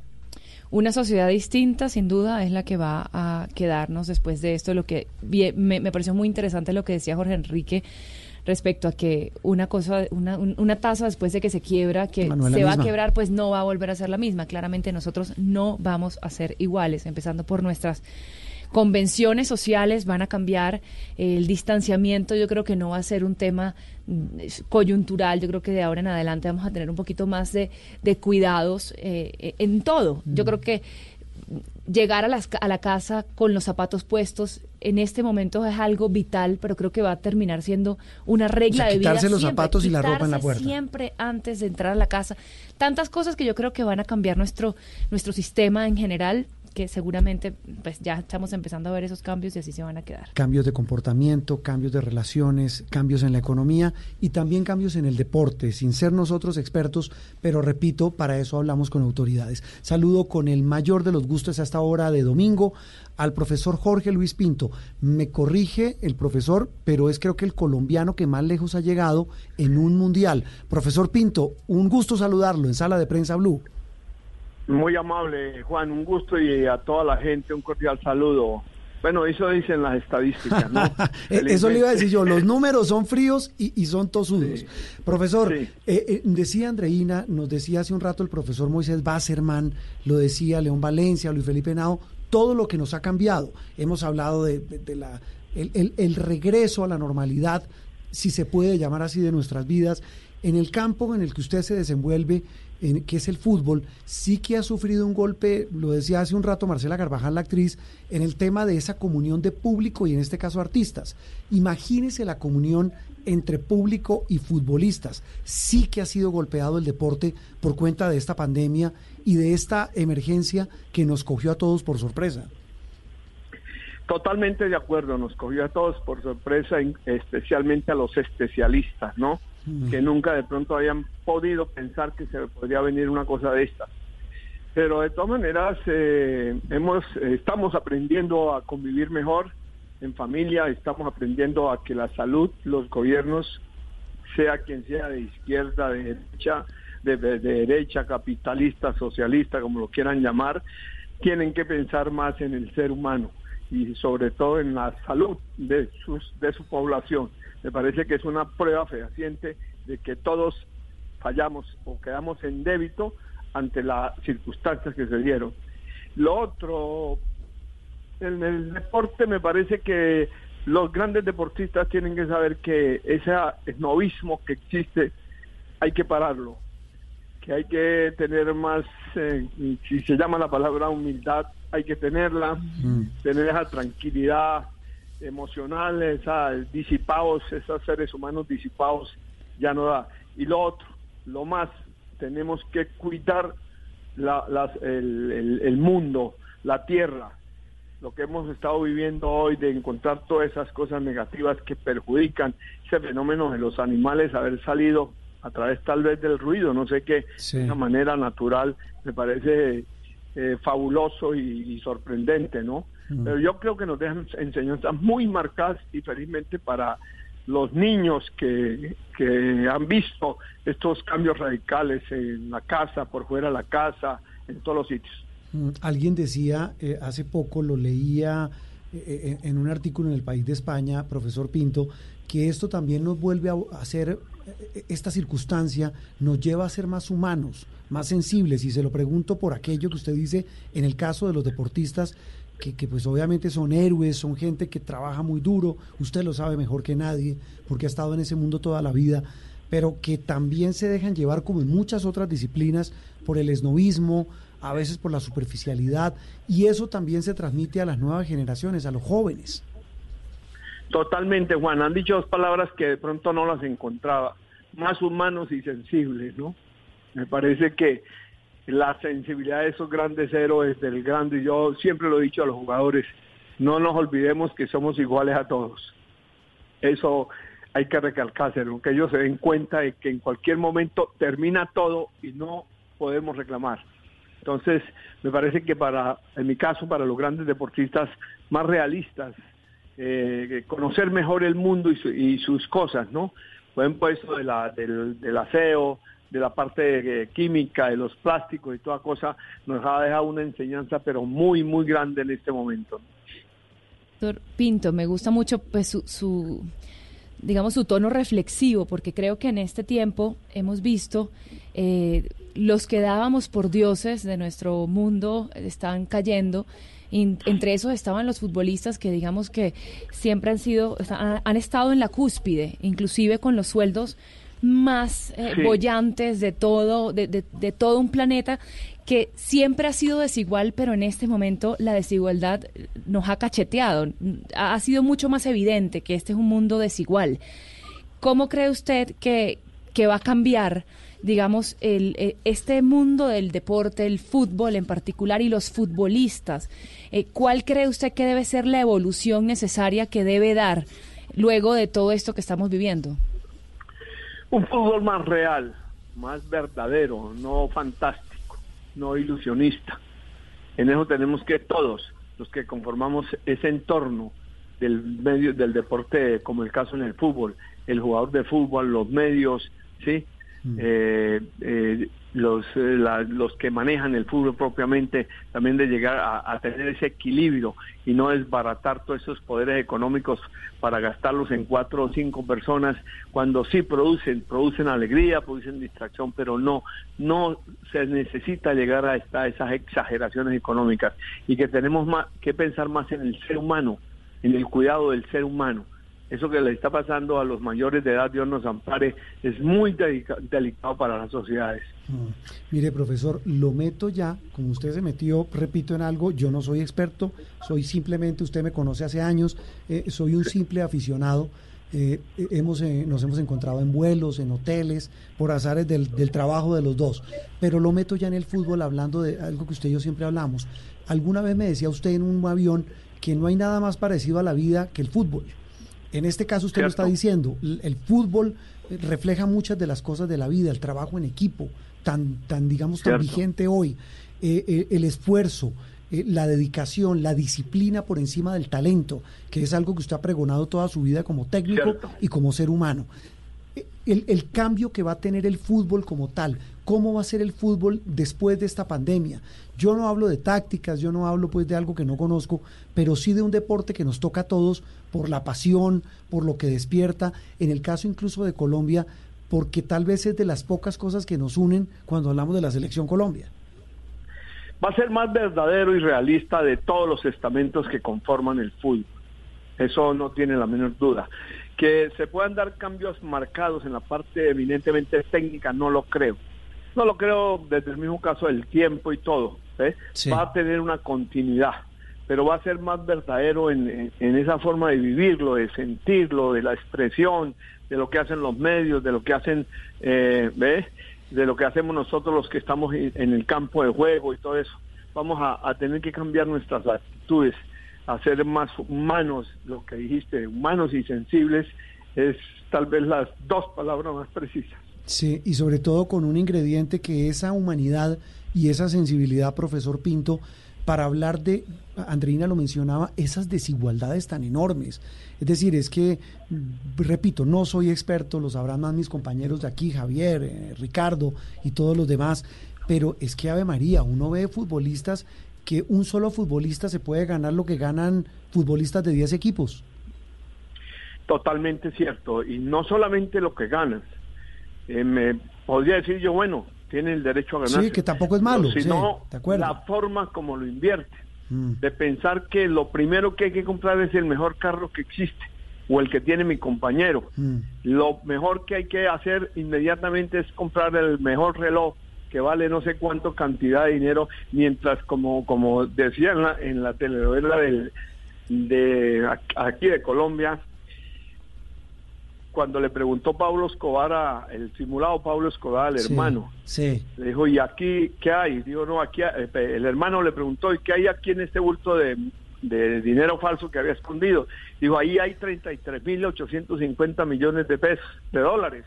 Y el mm. hermano le preguntó, dijo, ¿cuánto? 33.800 millones de, de dólares. Le dijo, ¿cómo? ¿Y mi mamá aguantando hambre?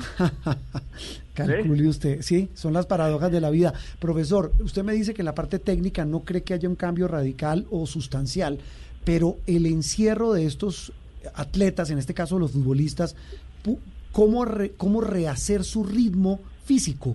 Y, se lo pregunto porque es que, pues sí, pueden hacer eh, entrenamientos eh, indoor en la casa, eh, en sus patios, pero, pero es que es un deporte de una exigencia altísima. Eh, ¿Va a afectar el espectáculo? ¿Va a afectar, por ejemplo, eh, el rendimiento de selecciones, de, de, un nivel tan alto de y el voltaje tan alto de actividad de los futbolistas, este encierro?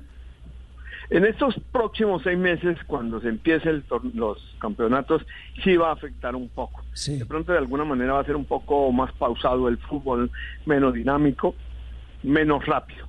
Pero a medida que se va avanzando, y el deportista está adquiriendo su forma, vamos a volver a la misma exigencia de siempre. Yo creo que el fútbol eh, sigue su camino, no lo detiene nadie. Como he dicho yo, que algunas personas que dicen, no, dejé el fútbol, no, el fútbol lo deja uno, ¿no?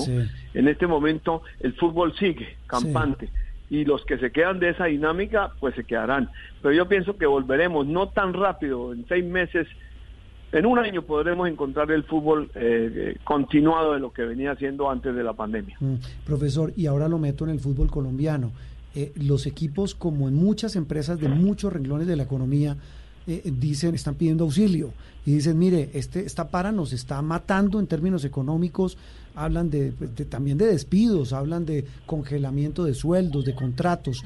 ¿Qué tan resentido cree usted que va a terminar el, el fútbol colombiano por cuenta de esta pandemia y de esta, de esta cuarentena? Muy resentido de donde todos tenemos que aportar. Todos los integrantes tendrán que aportar a solucionar el tema económico. Los primeros los jugadores, los segundos las organizaciones y los dirigentes, ¿no? Aquí hay una muestra palpable que es lo que nos deja esta pandemia también para nivel de clubes, que los clubes no estructurados económicamente mm. llegan a una quiebra. Yo he visto hablar a muchos clubes del mundo, pero por ejemplo el Bayern Múnich no ha hablado tanto de las necesidades económicas, el Manchester tampoco y otros clubes. En cambio, los clubes eh, novistas económicamente que invierten, que sacan plata de un lado para el otro, que son propiedad de una sola persona, que no tienen una estructura deportiva donde muchos aporten, están quebrados y no hay nada que hacer. Eso nos lleva a pensar en que no el fútbol no de clubes profesionales y de otros deportes no pueden seguir siendo así.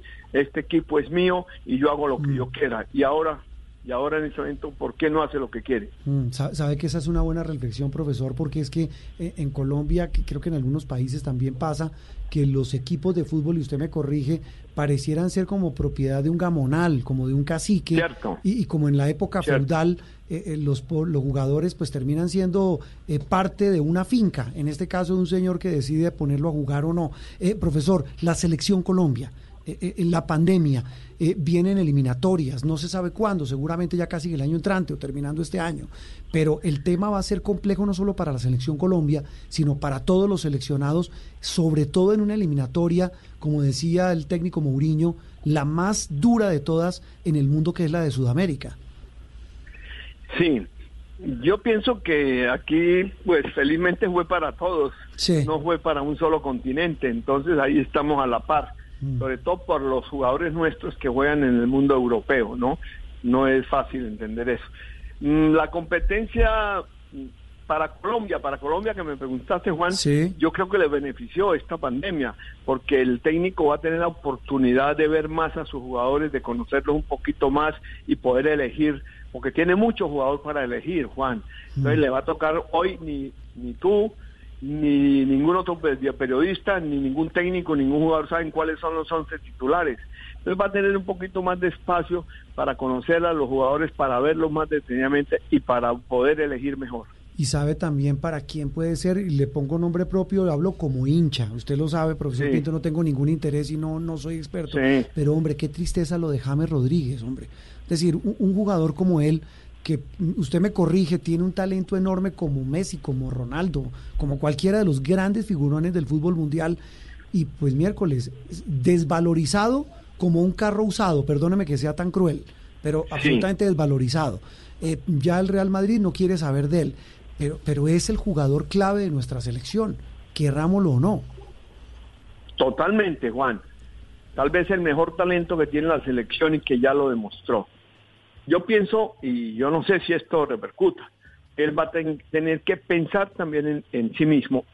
Uno, yo hablo en mis charlas de disciplina de la ejecución cuando uno se tiene que hablar a solas.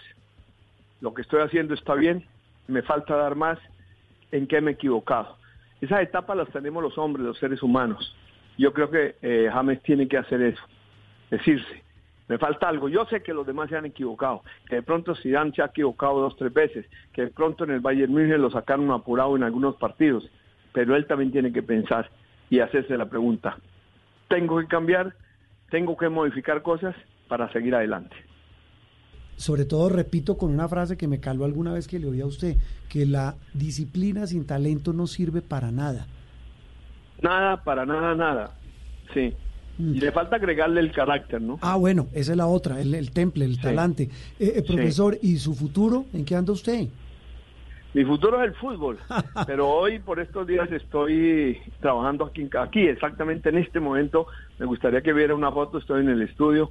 He venido escribiendo sobre un libro que voy a sacar sobre todos los comportamientos tácticos de los últimos mundiales, lo que está en ¿Ah, moda, pero en vivo en vivo. Mire, Con foto de partido, ¿no? Eh, ah, eso es lo importante. Es que estuve viendo hace poco, están, pues como no hay competencias activas, en eh, los canales de deportes están pasando partidos y estuve viendo uno, eh, bueno, dos, la mm. verdad. Mm. Lo consideran los técnicos, los que saben, como uno de los partidos tácticamente mejor planteados del Mundial de Brasil el que usted le jugó como técnico de Costa Rica a Uruguay, que todo el mundo decía que, Uruguay lo iba a moler y usted terminó ganando, empezó perdiendo el partido y lo terminó ganando.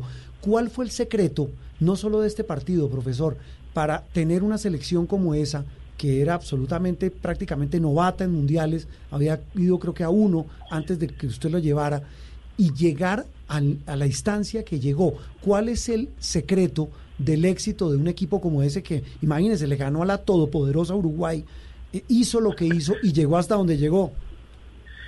Primero, confianza, no pedíamos perder la confianza. Y segundo, ejecutar las cosas bien. Estamos ejecutando algunas cosas mal. La recuperación de pelota no se estaba dando.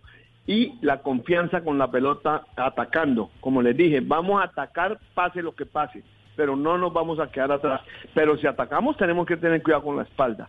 Y felizmente los ataques nos dieron los goles del éxito, ¿no? Del triunfo atacar y tener confianza, que el que, cuando se ataca se logra. Y eso se aplica no solo para el fútbol, sino para la vida. Profesor Pinto, de verdad, que, que, bueno escucharlo, esta tertulia con nuestros oyentes, compartir en sala de prensa Blue, y de verdad un gusto. No se pierda que usted es un gran valor para el, para el deporte y para la vida. Muy amable por sus palabras. Dios quiera que todo mejore. Un abrazo grande, Juan. Jorge Luis Pinto, técnico, bueno, fue técnico de Millonarios, fue técnico de la Selección Colombia, de Costa Rica. Andreina, de verdad que es uno de los grandes triunfadores del fútbol mundial.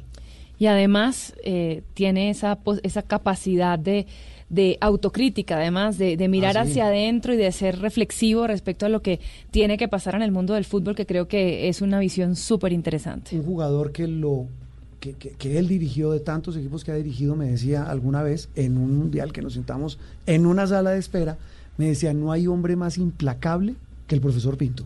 Es implacable. Y le dice a usted las cosas en la cara y lo puede o derrumbar o elevar. Yo creo que ese es el éxito, como dice. Seguro que sí. La disciplina. Terminamos, Andreina.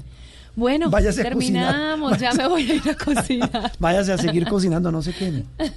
No, no, no, ya estoy agarrando expertise. Sí, ¿no? sí. Sí. Yo creo que en unos 40 días más de cuarentena le agarra el título. Con eh, las quemones de Andreina nos vamos, terminamos sala de prensa Blue. Dios mediante nos vemos dentro de ocho días. Continúen con la programación habitual de Blue Radio y de Noticias Caracol. Y quédense en casa. Y quédense en casa. Feliz resto de domingo. Aquí en Sala de Prensa Blue se lo contamos de una manera clara y diferente. Padres con experiencia, padres nuevos, hijos únicos, con hermanos, abuelos que consienten, nietos que aprenden. Cada domingo vamos a construir un puente entre generaciones para que las familias crezcan y entre todos podamos cambiar el mundo. Generaciones Blue, un espacio del Blue Radio, con testimonios, guías, expertos e invitados que nos ayudarán a mejorar la vida en familia y las relaciones entre sus miembros. Generaciones Blue, este domingo a las 12 del día. Generaciones Blue, estamos cambiando el mundo de las familias colombianas por Blue Radio y bluradio.com. La nueva alternativa. Hangouts, Zoom, Teams. Ahora está de moda reunirse virtualmente. Pero ¿cómo hace de falta una reunión entre amigos para una buena tardeada? Por eso vamos a reunirnos en Blue